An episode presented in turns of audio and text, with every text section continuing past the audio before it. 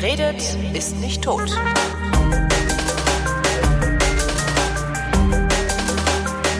Willkommen zu einer neuen Ausgabe der Wissenschaft mit Florian Freistetter.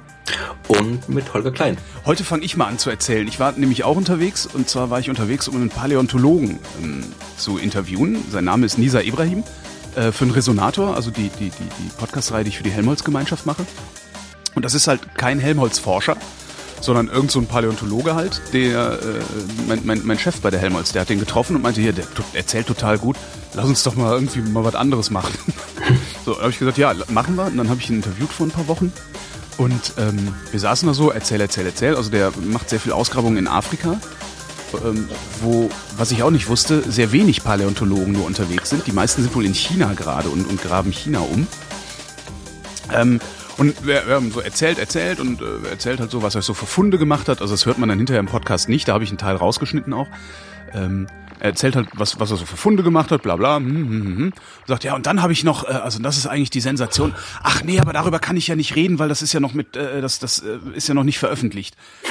ich so, äh, kannst du jetzt nicht machen. Du kannst nicht sagen, du hättest hier irgendwie was, was Sensationelles gefunden und äh, erzählst es mir dann nicht. Und dann haben wir uns halt darauf geeinigt, dass er mir das erzählt und ich mit der Veröffentlichung warte ähm, bis das Paper veröffentlicht Ja, ist. das sind diese fiesen Embargos, ja, die Ja, aber das ist, ist, abgeschafft. ist schon okay. Ich meine, der Typ, das, das ist praktisch sein Lebenswerk. Und da Ja, kann man, da kann man schon dann klar. mal schon, schon mal so ein Embargo irgendwie einhalten, finde ich. Also für sowas. Na, jedenfalls hat der, das ist total irre, der hat, ähm, also der hat Tyrannosaurus Rex auf den zweiten Platz verwiesen. Der hat einen, ähm, In was? So, in größter, in größter Fleisch, Fleischfresser, Aha, größter fleischfressender Dinosaurier. Cool. Ähm, der hat einen Fleischfresser gefunden, der größer ist als Tyrannosaurus Rex und der erste gefundene aquatische Dinosaurier, ähm, der zum Teil am Land gelebt hat und im Wasser wohl gejagt hat. Also seine die, die Anatomie deutet darauf hin, dass er im Wasser gejagt hat und sich auch gut im Wasser bewegen konnte. Und der hat so viele Fragmente von diesem Viech gefunden, dass der den wirklich, ich glaube, das einzige, was sie nicht hundertprozentig rekonstruieren konnten, ist die Schwanzlänge.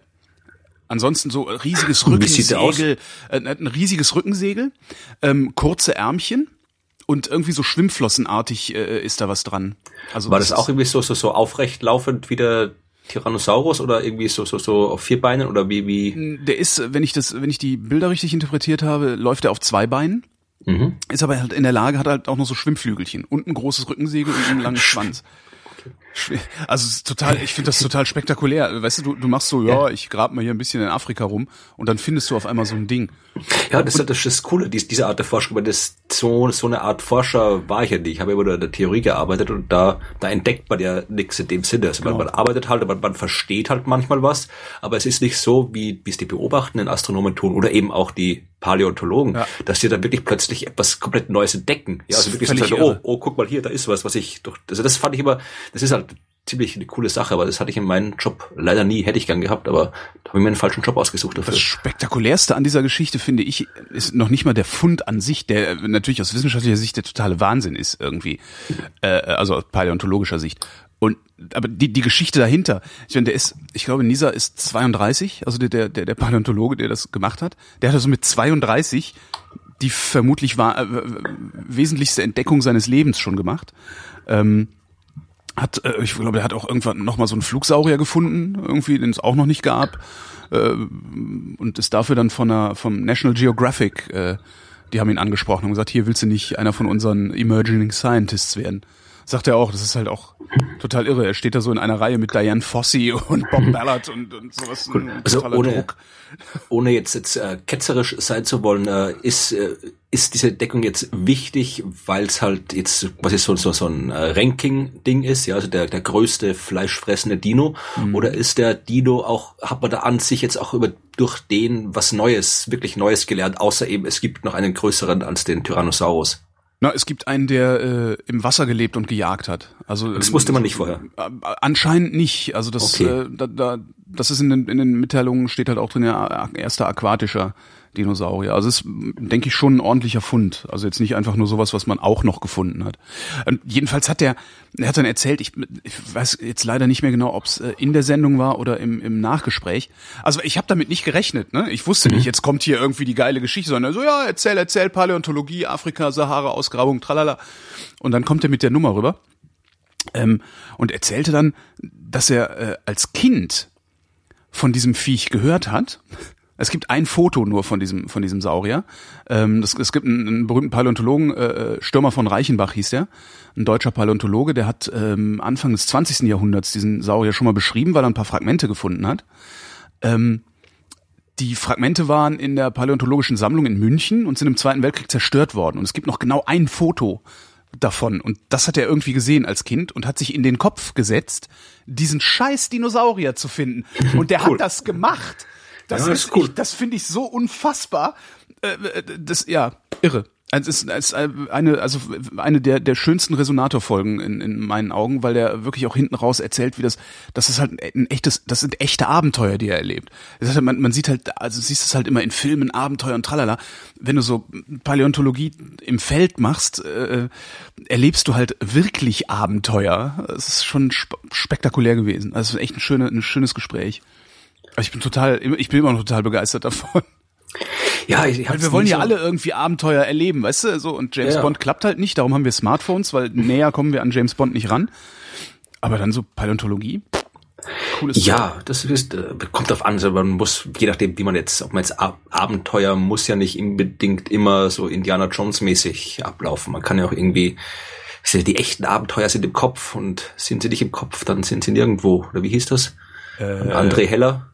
Keine Ahnung, ich habe André Heller habe ich irgendwie angefangen, also das letzte, was ich von André Heller mitbekommen habe, ist so ein komischer Park am Gardasee, den er designt hat.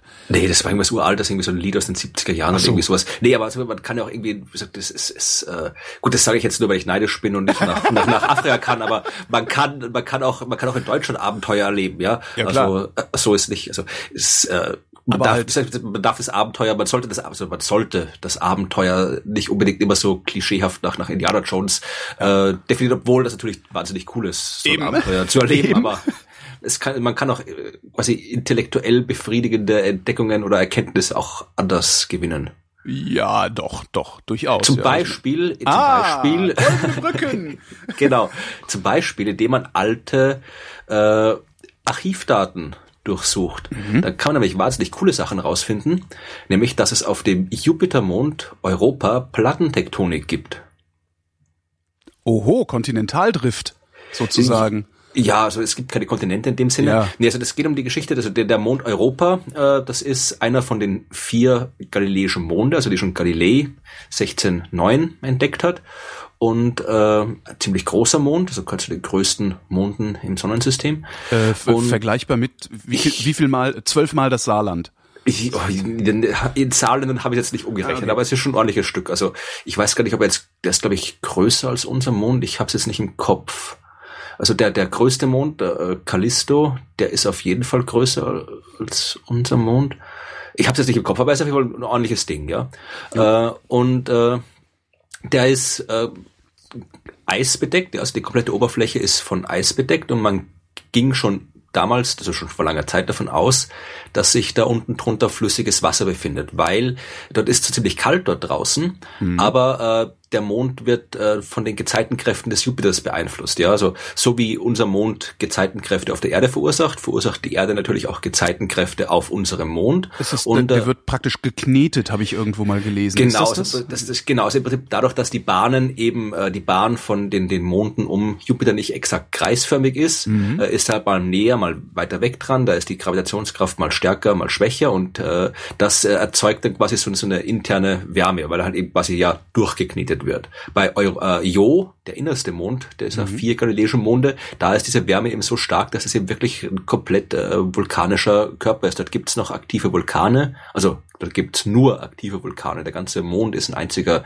aktiver Vulkan im Wesentlichen. Und auf Europa ist eben diese Gezeitenwärme immer noch so stark, dass man eben davon ausgeht, dass unterirdisch, also ein paar Dutzend Kilometer unter dem Eis, äh, ein flüssiger äh, Ozean existiert, was äh, durchaus auch äh, ein Habitat für mögliches Leben sein könnte. Denn das weiß man auch schon länger, es mhm. ist nicht komplett abgeschlossen. Ja, also es gibt da Risse in dem Eis. Man hat vor einiger Zeit auch schon entdeckt, dass da quasi so manchmal ab und zu äh, Wasser austritt oder auch eben so Gasfontänen austreten aus diesen Rissen.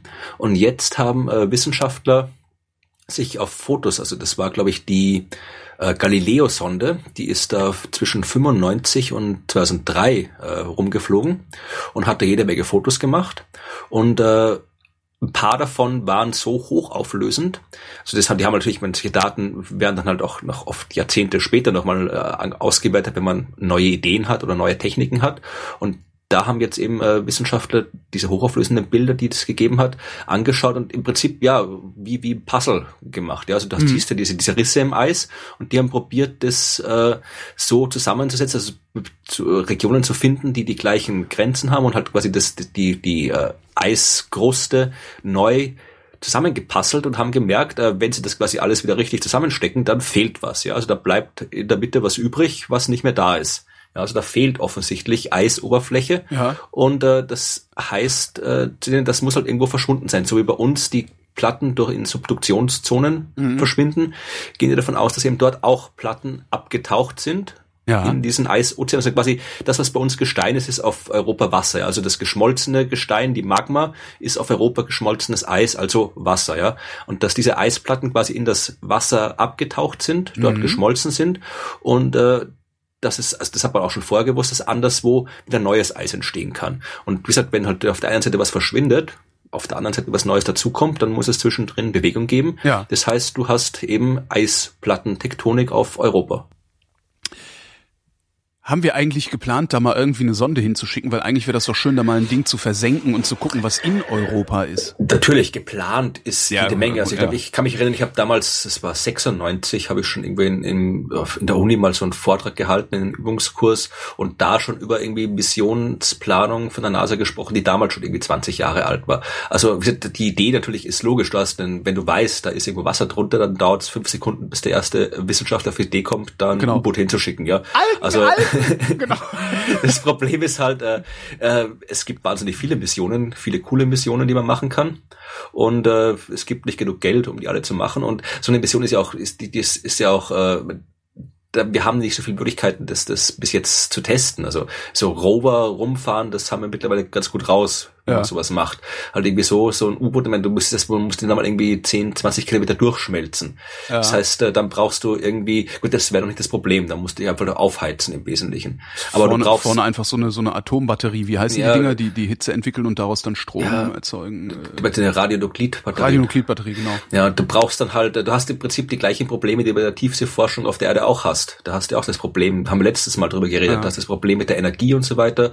Äh, du musst kommunizieren irgendwie, also das ist halt, äh, Prinzip ist es durchaus machbar. Also es gibt auch Ansätze von, von ich habe vor letztes Jahr, glaube ich, mal ein Video verlinkt über so einen Höhlenforscher, der mit der NASA kooperiert und sich da eben so autonome äh, Roboter, U-Boote ausdenkt. Mhm. Also rein theoretisch ist es jetzt kein, kein unüberwindbares technisches Hindernis, sowas zu machen. Nur bis jetzt konnte eben noch niemand überzeugend genug das Geld dafür eintreiben. Also ich glaube, man würde, würde das mal schrittweise anfangen. Also man, was jetzt auch geplant ist, glaube ich, äh, es gibt eine Mission, ist das jetzt JUICE oder der Icy Moon Orbiter? Ich weiß es nicht. Es gibt ein paar Missionen von ESA und NASA, die jetzt demnächst äh, das Jupiter-System nochmal unter die Lupe nehmen, so wie Cassini mhm. in den letzten Jahrzehnten das Saturn-System untersucht hat, wird jetzt dann demnächst äh, auch, auch äh, das Jupiter-System nochmal erneut wieder angeflogen und untersucht. Und da wird man halt erstmal die Monde natürlich erstmal ganz genau kartografieren. Man kann ja nicht auf, einfach auf Verdacht dahin fliegen und dann irgendwo äh, da das U-Boot runterschmeißen und hoffen, dass es dann irgendwo ankommt, sondern muss erstmal wirklich exakte, hochauflösende Karten machen von den ganzen Monden und dann kann man sich überlegen, wo und wie man hinfliegt und so weiter. Also das wird stückweise gehen, aber irgendwann wird man das machen, denke ich. Es sei denn, es kommt zu der Botschaft wie bei Odyssey 2010 nochmal irgendwie ein Monolith, der, nee, wie hieß das Ding? Hieß das Monolith? Das, das der, der Monolith war 2001 und 2010, die Fortsetzung war ja Ach dann, ja, all these moons are yours except Europa, attempt genau. no landing there. Genau. Ja, sehr also romantischer wenn, Scheiß. Mhm. Also gut, wenn das käme, dann würde man vielleicht erst recht hinfliegen, wahrscheinlich. ja, stimmt. Geh Aber, nicht durch diese Tür. Ja. Ja, aber ja, es ist ziemlich groß, weil das halt zeigt, dass, dass, dass die, die, diese ganzen anderen Himmelskörper, das ist halt, das finde ich immer so faszinierend, auch wenn ich Bilder vom Mars sehe und so weiter, dass diese ganzen anderen Planeten und Monde, das sind halt alles komplette Welten. Das sind nicht einfach nur irgendwelche äh, Dinger, die mhm. da halt irgendwo rumfliegen, sondern wirklich eine komplette Welt. Auf dem Mars hast irgendwie, du hast das, am Mars hast du Wetter, du hast Stürme, du hast da, da tut sich was, ja. Und ja. auf Europa genauso. Und das finde ich aber faszinierend, wenn man eben merkt, okay, das ist nicht einfach nur ein, nur ein Satellitenbild, das man halt irgendwo hat oder ein Bild von dem Raumfahrzeug oder ein Punkt auf irgendwas, sondern das ist halt der komplette Welt, so wie unser Planet eine Welt ist. Und davon ist unser Sonnensystem voll. Mhm. Und wir wissen noch so wenig über diese ganzen anderen Welten. Das ist eigentlich das Doofe. Also ich denke auch mal so, verdammte Axt, ey, ich bin, ich bin jetzt, ich hatte Montag Geburtstag, ich bin jetzt 45 Jahre alt. Ich habe schon mehr als die Hälfte meines Lebens hinter mir. Ähm, könnt ihr jetzt bitte alle mal ein bisschen mehr Wissenschaft machen, damit ich möglichst viel cooles Zeug aus dem Universum noch mitbekomme? Das, das, ich denke mal so, ey, mach doch mal hin, gib doch mal Geld aus dafür. Ich will mehr wissen, ich will das mitkriegen. Das, ja, wir müssen das total scheiße. Ich würde Terroristen gerne umbringen. Ja, genau. Genau, diese, die, die verhindern die Mars-Mission. Ich würde halt gerne, ich, ne, ich würde halt gerne einfach mal 500 Jahre leben oder so, um den ganzen coolen Kram mitzukriegen, der dann. Ja, da musst du forschen dafür. Dann brauchen wir Wissenschaft, dass wir 500 Jahre leben können. Anti-Aging-Forscher Holger Klein, genau. Genau. nee. Aber apropos alt, ich habe, es ist übrigens ein ganz interessanter Effekt. Ähm, ich habe jetzt eben die letzten Tage äh, weitestgehend mit dieser äh, mit dieser paläontologischen Idee im Kopf verbracht, also mit dem Interview mit Nisa Ibrahim mhm. und dem dem Spinosaurus aegyptiacus äh, und habe zumindest, also die, ich habe heute, ich habe neun Nachrichten mitgebracht heute, also neun, ja. neun interessante Dinge. Davon sind, warte mal, eins, zwei, drei, ist sind zehn und von diesen zehn sind vier paläontologische Themen. Ah, oder paläontologisch-archäologisch. Und ich, ich könnte mir wirklich vorstellen, dass ich tatsächlich selektive Wahrnehmung bei mir ausgelöst habe und verstärkt mir diese Nachrichten angeguckt habe. Klar, das ist, ich ist jetzt nicht, würde mich nicht überraschen. Also nee, das nicht, aber ich finde es immer wieder interessant, wenn es einem dann auffällt. Das ist genauso wie wenn du Kopfschmerzen hast, die mhm. eindeutig äh, Spannungsschmerzen sind. Du eine Tablette nimmst, die eigentlich irgendwie 20 Minuten brauchen müsste, um überhaupt äh, äh, im System ordentlich verteilt zu werden oder überhaupt äh, im, im, im Gehirn anzukommen. Äh, und du nach fünf Minuten keine Kopfschmerzen mehr hast. Also ich finde es ja. immer ganz lustig, wenn man so, so äh, kognitive Verzerrungen bei sich selber bemerkt. Wie, wie ich, wie ich beim Bundesheer war in Österreich, ich habe noch nie davor oder danach so viele Soldaten in meinem Leben gesehen, ja. außerhalb der Kaserne. Ja. In der Fußgängerzone, im Einkaufszentrum, überall waren Soldaten. Habe ich vorher nie gesehen, nachher nie gesehen. Aber wie ich selbst Soldat war, habe ich die alle gesehen. Ja, und äh, was ich halt gefunden habe, ist, und das fand ich sehr, sehr lustig, kurze Meldung nur gewesen, ähm, amerikanische und chinesische Wissenschaftler haben nämlich festgestellt, dass das Marsupilami keine Fiktion ist. Hast du das mitgekriegt? äh, nee, also, also ich kenne das Marsupilami, aber ich esse dabei, ja, da erklär mal. Also das Marsupilami ist dieses gelbe Ding, also dieses mhm. komische Viech mit diesem riesenlangen Schwanz, das am Baum hängt bei Spirun Fantasio und immer Huba schreit. Genau. Ja. Und das haben sie jetzt entdeckt. Äh, genau, das, das haben Huber sie entdeckt. schreibt. Es, es schreit Huber, genau. Sie, also es ist, das, auch ein paar Paläontologen, die haben äh, ein paar Viecher gefunden ähm, und damit zumindest den Ursprung der Säugetiere ein bisschen in Frage gestellt. Also, Ach das, da habe ich die Schlagzeile habe ich gelesen, ja. aber den Artikel nicht, nee. Und das, das sind halt, das ist halt, also die müssen halt jetzt nochmal gucken, also ne, äh, wie sie das, das, das, also diese Tiere ähm, in den, in den Stammbaum der Säugetiere einordnen. Ähm, und äh, wissen auch noch nicht hundertprozentig, können also nicht eindeutig beantworten, ob es wirklich Säugetiere sind oder nicht, aber äh, sieht halt komisch aus. Also äh, da scheint irgendwie noch mal ein bisschen Bewegung drin zu sein in dem Stammbaum. Und eins davon sieht halt ein bisschen aus wie das Marsupilami, was ich ganz lustig finde. Hat halt auch so einen irre langen Schwanz und äh, könnte sich damit irgendwo hinhängen. Da musste ich doch sehr lachen. Ich stelle mir dann halt so eine Welt vor, in der Marsupilamis durch die Bäume Huber Huber schreien. Und Huber Huber schreien. Ja. Ja, Paläontologie habe ich sonst irgendwie nix. Also das war Dinosaurier waren die so meins, aber ich habe Archäologie, die hast du vermutlich vielleicht auch die die Nachricht. Die Stonehenge-Meldung? Nein, nein. Äh, ich habe die, dass dass das äh, Erebus und Terror gefunden wurden. Wer? Eins von beiden. Äh, die HMS Erebus und die HMS Terror. Nee, habe ich nicht, äh, hab ich überhaupt nicht mitgekriegt. Nee, ich das ist also äh, John Franklin. Das war, äh, du das Buch Die Entdeckung der Langsamkeit von Stan Nadolny? Ich weiß, dass es das gibt. Ich habe das nie gelesen. Ein hervorragendes Buch, äh, kann mhm. ich empfehlen. Also da geht es um John Franklin. Das war so so ein äh, britischer Admiral, Entdecker, der halt äh, da im, im 19. Jahrhundert durch die Gegend gesegelt ist. Unter anderem eben wollte auch mal zum Nordpol, glaube ich. Mhm. Und äh, war dann, er war glaube ich irgendwie Gouverneur von Tasmanien oder irgendwie sowas. Also halt so also klassischer Entdecker eben. Mhm. Und äh, gibt's coole Bücher über den, also Sachbücher, die ich, der hat wirklich ein cooles Leben gehabt. Das kann man durchaus mal lesen. Und der ist eben dann, äh, das war so 1845 rum, ist er mit zwei Schiffen, eben die HMS Erebus und die HMS Terror, sind sie äh, losgefahren. Entschuldigung, der hat ein Schiff Terror genannt?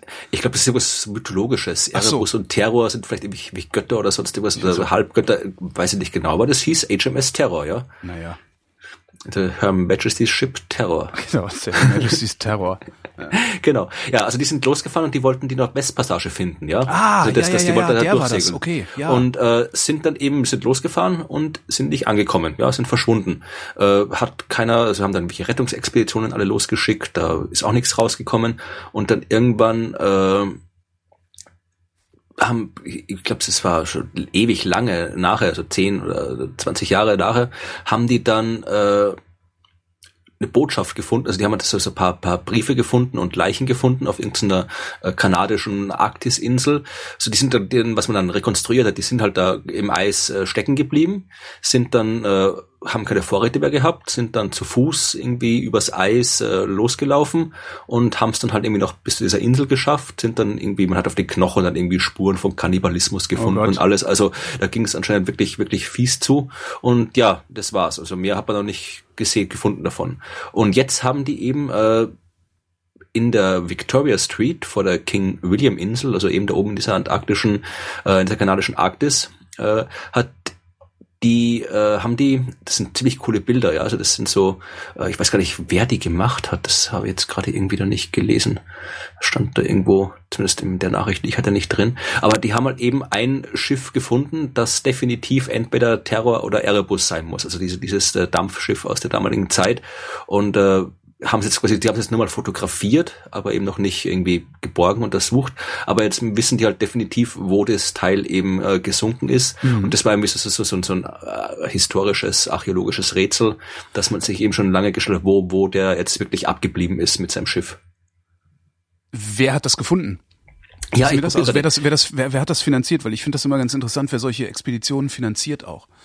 Auch das finde ich interessant, seit ich mit Nisa Ibrahim geredet habe, weil der halt Also auch sagte, dass, dass, dass gerade so Expeditionen, die zu nicht viel führen, also wo, wo vorher gar nicht klar ist, äh, ob man was findet und was man finden will, ähm, dass es dafür unglaublich schwer ist, Geld zu kriegen und dass es nur ganz wenige Organisationen gibt, die sowas auch äh, wirklich finanzieren. In dem Fall ist es äh, Kanada, glaube ich. Hier, äh, in den, ich zitiere jetzt mal den Artikel hier. Ja. Äh, in den vergangenen Jahren unternahm Kanada erneute verstärkte Anstrengungen, die Überreste der Expedition aufzuspüren. Seit 2008 gab es sechs groß angelegte Suchaktionen, für die Schiffe der kanadischen Küstenwache eingesetzt wurden.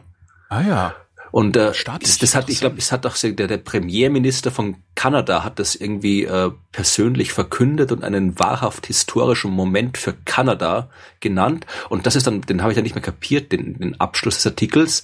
Der hat gemeint, äh, dass diese äh, Franklin-Expedition die Grundlage für Kanadas staatliche Souveränität in der Arktis gelegt hat. Das habe ich jetzt irgendwie nicht ganz verstanden, wie das, das steht dann auch nicht mehr. Ich meine, der war Brite, der in Kanada gestorben ist im Wesentlichen. Klingt ein bisschen so wie die Nazis, die eine, eine Reichskriegsflagge irgendwo unterhalb des Eises versenkt haben, um da irgendwas in Besitz zu nehmen. Ja, aber hey, das, Franklin- das ist jetzt jetzt national. Das ist halt, ich glaube, das ist halt einfach nur so ein bisschen. Äh, Ja, aber hey, Franklin cool, war doch kein Nazi- Kanadier. Ich habe einen Nazi-Vergleich gebracht, sehr geil. Aber Franklin war ja kein Kanadier. Der war ja Brite. Ja, ja, also, weiß der Geier, der wird sich dann hinten, das, das, das sowas muss ja, du musst ja dann immer, wenn du irgendwie Steuergelder ausgibst, musst du dich ja auch immer hinstellen und den und den ganzen Bescheuerten, die fragen, wofür brauchen wir denn das? Den musst du halt immer irgendwas erzählen und dann erzählst du halt nationale Souveränität. Nationalismus geht immer.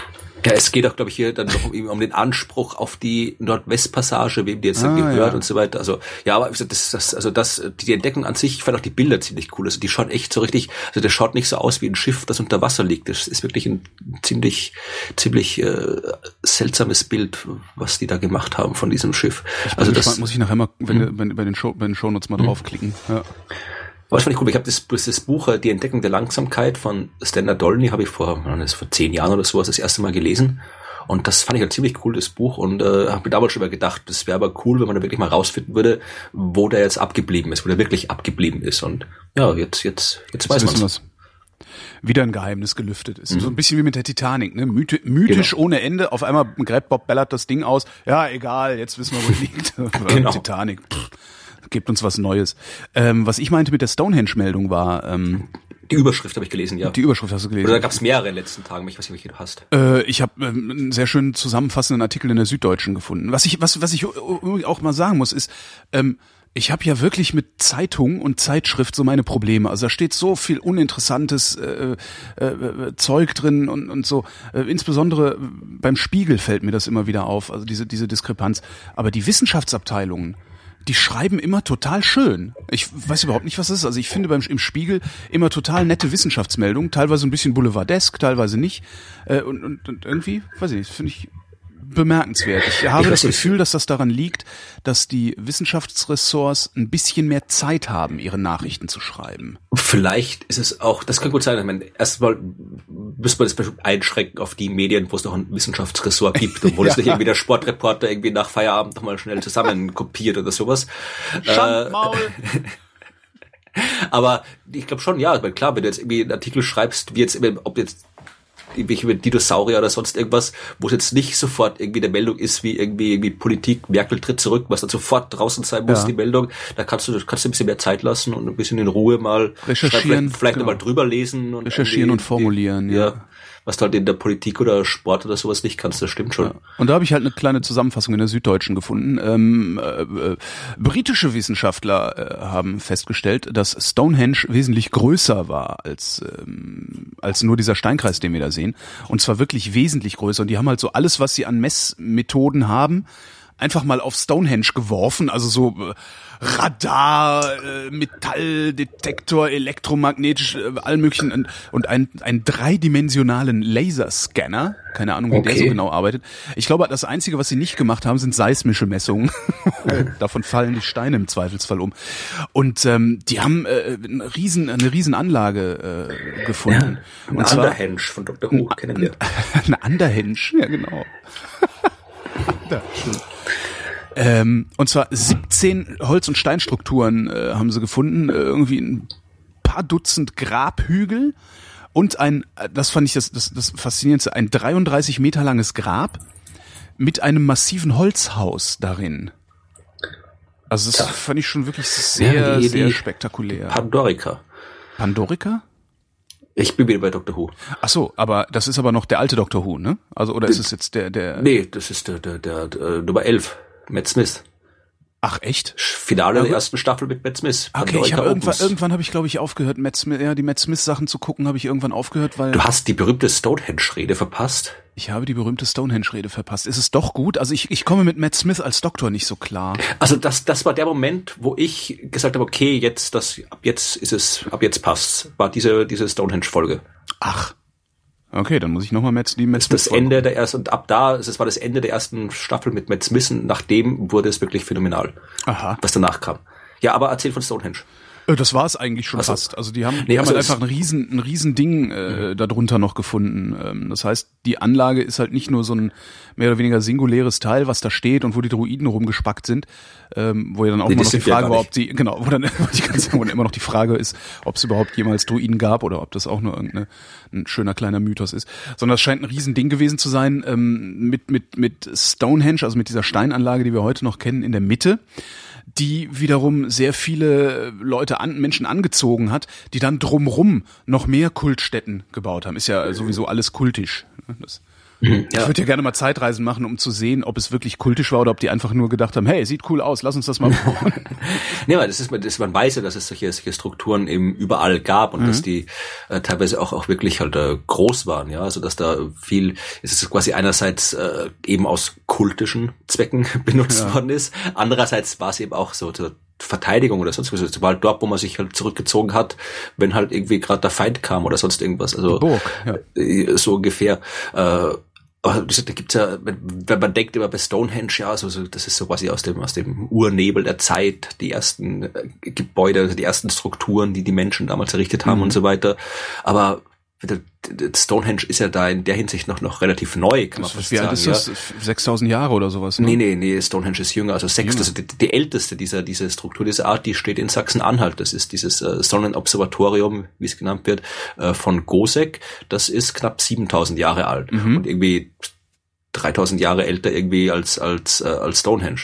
Also da ist noch mal wahnsinnig viel Zeit dazwischen. Also insofern wundert mich das nicht, dass dann man auch damals wird schon einen gewissen Fortschritt gegeben haben und man mit den Dingen halt ein bisschen immer ein bisschen größer gebaut haben oder äh, diversifizierter gebaut haben. Also das äh, hätte mich gewundert, wenn quasi die paar Steine, die da rumstehen, alles sind was von was bei Stonehenge los war. Und da wird sicherlich, wenn das wirklich so ein wichtiges Zentrum war, wissenschaftlich, religiös, was auch immer, mhm. gesellschaftlich, dann muss da was drumherum gewesen sein. Also meine, haben wir heute auch. Es ist auch nicht so, dass da irgendwie der Kölner Dom auf der nackten Wiese steht und nichts drumherum ist oder sowas, ja. ja. Sondern ja, da ist ja auch über irgendwas drumherum. Nur halt auf einer anderen Skala, weil es heute mehr Menschen gibt, die da was drumherum bauen. Ja. Genau, ja. ja Stimmt schon. Äh, kurze Randnotiz in dieser, in dieser Zeitungsmeldung. Ähm, Piloten haben die Überreste des vermutlich ältesten Kalenders im heutigen Schottland entdeckt. 10.000 Jahre alt. Okay. Bam! Das ist auch schon. So, ja, hier, guck. Ähm, ich, da da habe ich jetzt allerdings, muss ich mal gucken, äh, ob ich da noch äh, irgendwie ein bisschen genaueres zu finde. Das war tatsächlich nur so, so ein Nebensatz, den sie da gebracht haben. Ich auch gedacht, so, hallo? Könnt ihr das bitte mal ein bisschen auswälzen? Ja, das war meine Stonehenge-Meldung. Ähm, mhm. Ich habe ich hab noch was. Äh, ja, bitte. Echt? Also ich habe noch, noch eine Paläontologie dabei. Sag ja, mach noch. Okay, dann habe ich noch eine. Und zwar äh, ähm, äh, das ist eine, eigentlich eine Boulevardmeldung, die ich im Spiegel bei den Wissenschaftlern gefunden habe, also ein Wissenschaftsboulevard. Und zwar, äh, wusstest du, dass es im Miozän Rock'n'Roll gab? Äh, nicht wirklich. Ah, ah, ah, du meinst die Geschichte, die Martin Baker kürzlich geschrieben hat über den Tyrannosaurus Rex, der, Jagamerix Naida. Irgendwer, irgendwer, irgendwer, der mit Bällen spielt oder irgendwie sowas. Nee, nee, äh, überhaupt nicht. Und nicht? zwar gab es einen Artikel im, im Spiegel, äh, also irgendwelche Wissenschaftler haben halt eine, ein, ein, ein Tier, ein Flusspferd-Urahn gefunden. Ähm, mhm. Die Duke University war das, äh, der im Miozän gelebt hat, also so ja 20 Millionen Jahre her.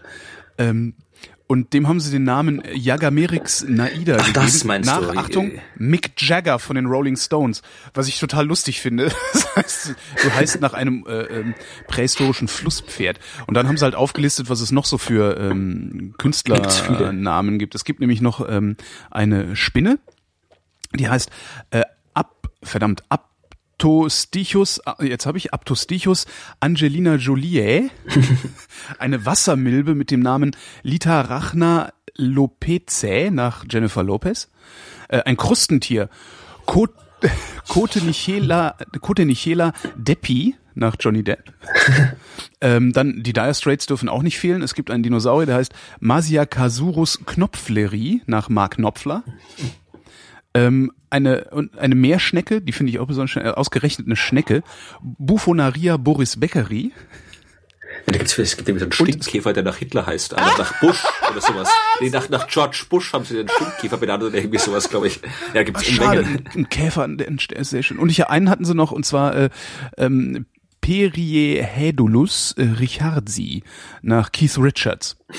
Das finde ich irgendwie, das, das, also ja. ja.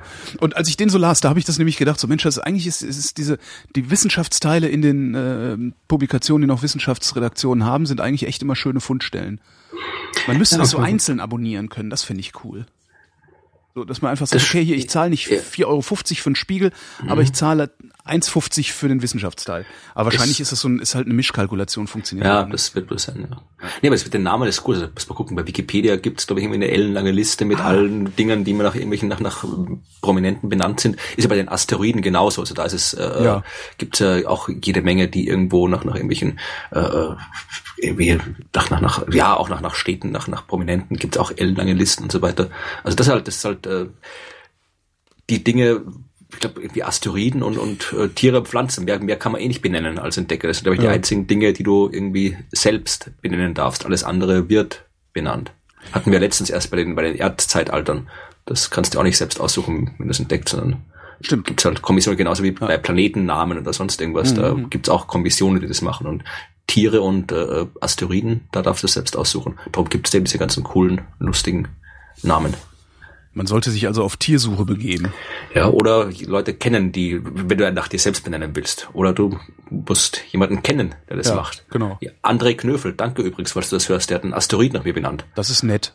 Ja, Wie heißt der Asteroid? Äh, Freistädter. Ach so, der heißt wirklich Freistädter. Ja. Das ist cool. Das ist schon länger her, aber ich habe ich hab jetzt quasi gedacht, ich nutze auch mal, weil ich da nächste Woche nämlich bei einem Vortrag bin in der Sternwarte, wo der entdeckt worden ist. Aha. Und dann dachte ich, jetzt äh, mache ich gleich mal Werbung dafür. Da ist nämlich jetzt die Sternwarte in Drehbach in Sachsen. Und da hat eben André damals, der ist so ein Hobbyastronom, der Asteroiden sucht, hat schon einen ganzen Haufen Asteroiden entdeckt. Und äh, aus bier unerfindlichen Gründen hat er einen nach mir benannt. Freistädter Und, äh, klingt aber auch cool für ein Himmelsobjekt, muss man einfach mal so sagen. Also das kannst du wahrscheinlich nicht beurteilen, weil du ja so heißt und an diesen Namen Ja. gewohnt bist. Aber wenn man so, was so, das ist so ein bisschen wie Messier 83 und noch Freistädter 7 oder so. Das klingt ähnlich geil. Gut, muss man Kleid, echt, muss man Kleid echt, ist ein bisschen schwierig. Ja. kannst Also halt auf in der Pfeife rauchen, meinen Auf Nachnamen. Kleid will keiner wohnen, ja. Also Ja, nur ein paar Mikroben halt. Also, genau. genau, ja. Du einen Zwergplaneten oder sowas? genau, ein Zwergplanet voller Mikroben. Naja, immerhin. Ja. Weil wir gerade bei absurden wissenschaftlichen Bezeichnungen sind, äh, weißt du, was Promenadologie ist? Bromenadologie. Oder auf Englisch äh, Strolology. Ach, Promenadologie, die, das ist die äh, Wissenschaft, also beziehungsweise ja die Wissenschaft vom äh, Flanieren. Kennst du das wirklich oder hast du das nur übersetzt jetzt? Ich habe mir das jetzt hergeleitet. Ja, das ist wirklich. Die Promenadologie ist die Spaziergangswissenschaft. Auf Englisch, wie gesagt, Strolology. Astrology Äh, ich- klingt irgendwie, ja. Ja. Also ich bin darauf gestoßen, ich habe das äh, war letzte Woche in der in der Ostthüringer Zeitung war ein Artikel drüber über äh, Promenadologen Ja. äh, von der Uni Weimar. Also das ist nicht jetzt irgendwie so, so, ein Fake-Ding, sondern wirklich was äh, eine, so eine äh, von einem gewissen Lucius Burkhardt entwickelt in schon schon äh, länger her, äh, 70er, 80er Jahren, so eine Art, so eine Mischung aus Kulturwissenschaft, äh, Stadtplanung, Soziologie. Da geht's halt da, wie man quasi, wie, wie Menschen die Umgebung wahrnehmen und was das irgendwie kulturwissenschaftlich heißt, wie man das äh, durch Planung äh, steuern kann, wie ob man steuern sollte, was es bringt, das zu steuern und so weiter. Also halt einfach, äh, äh, ja, die Wissenschaft all dessen, was passiert, wenn Menschen durch äh, von Menschen gestalteten Raum gehen. Und das fand ich halt irgendwie faszinierend, dass es sowas tatsächlich gibt. Also es wird tatsächlich hier an mehreren deutschen Unis, hier an der Uni Kassel, Fachbereich Architektur, Ja. äh, ich glaube hier Universität Leipzig gibt's einen, einen, einen, einen äh, Hochschullehrgang in Bremen und so weiter. Also das fand ich, ich habe keine Ahnung, was es genau ist. Ich fand es einfach nur nur interessant. Ich kann mir vorstellen, was das ist. Das ist, ähm, ich weiß nicht, ob du diesen Effekt kennst, wenn ähm, irgendwelche, irgendwelche Gebäudeensemble gebaut werden und Wege zwischen diesen Gebäuden angelegt werden sollen. Dann kannst du halt hingehen, kannst sagen, ja, jetzt macht das mal so ein, so ein Architekt, der in seiner Überheblichkeit, was Architekten ja gerne mal haben, äh, äh, glauben, dass was sie bauen ein Kunstwerk wäre und genau darum sie festlegen dürfen, wo die Wege lang zu laufen haben über irgendwelche Ach- Achsen, die dann aber überhaupt nicht äh, den Bedürfnissen der Menschen entsprechen, die diese Wege benutzen sollen. Dann hast du ähm, so, so ein rasterartig angelegtes Wegesystem, aber die Menschen kürzen ab, indem sie quer über die Wiese gehen. Ähm, und ich könnte mir sehr gut vorstellen, dass diese, diese Promenadologie genau solche Effekte nachzuvollziehen versucht, damit du nämlich in der Planung eines Geländes schon berücksichtigen kannst, wo die Menschen langlaufen würden, wenn sie langlaufen sollten. Weil das, es gibt da ja eine riesen Diskrepanz, das kennt man ja. Also es, gerade Ja. so vom Unicampus oder sowas. Du hast Wege, aber du hast halt auch Trampelpfade quer über die Wiese. Und es gibt halt auch ähm, so Bauvorhaben, das ist Jahre her, dass ich da mal von gehört habe. Also dass bei solchen Bauvorhaben absichtlich keine Wege angelegt werden, sondern erstmal nur die, die, die, Start- und Zielpunkte werden hingestellt, also die Gebäude, zwischen denen sich bewegt wird, oder die, die Orte, zwischen denen sich bewegt wird. Und dann werden die Leute einfach äh, wild drauf losgelassen. Also dann sollen die erst einfach mal ein halbes Jahr lang sich selber die Wege bahnen und da, wo die Trampelpfade dann sind, wird hinterher gepflastert. Das ist eine gute Idee. Das ist, und ich könnte mir sehr gut vorstellen, dass, äh, dass, dass Promenadologie genau sowas ist. Also, äh, Muss mal gucken. Ja, und das, das- das ist halt auch sehr praktisch, um äh, äh, diesen ganzen, also ich muss mich da, also ich habe gerade hat eine Freundin erzählt, ähm, dass äh, äh, es, ähm, was war denn das? Das ist irgendwie in einem, äh, wiederum bei einem, bei einem, bei einem Freund im Haus, äh, dass sie da irgendwas, was war denn das?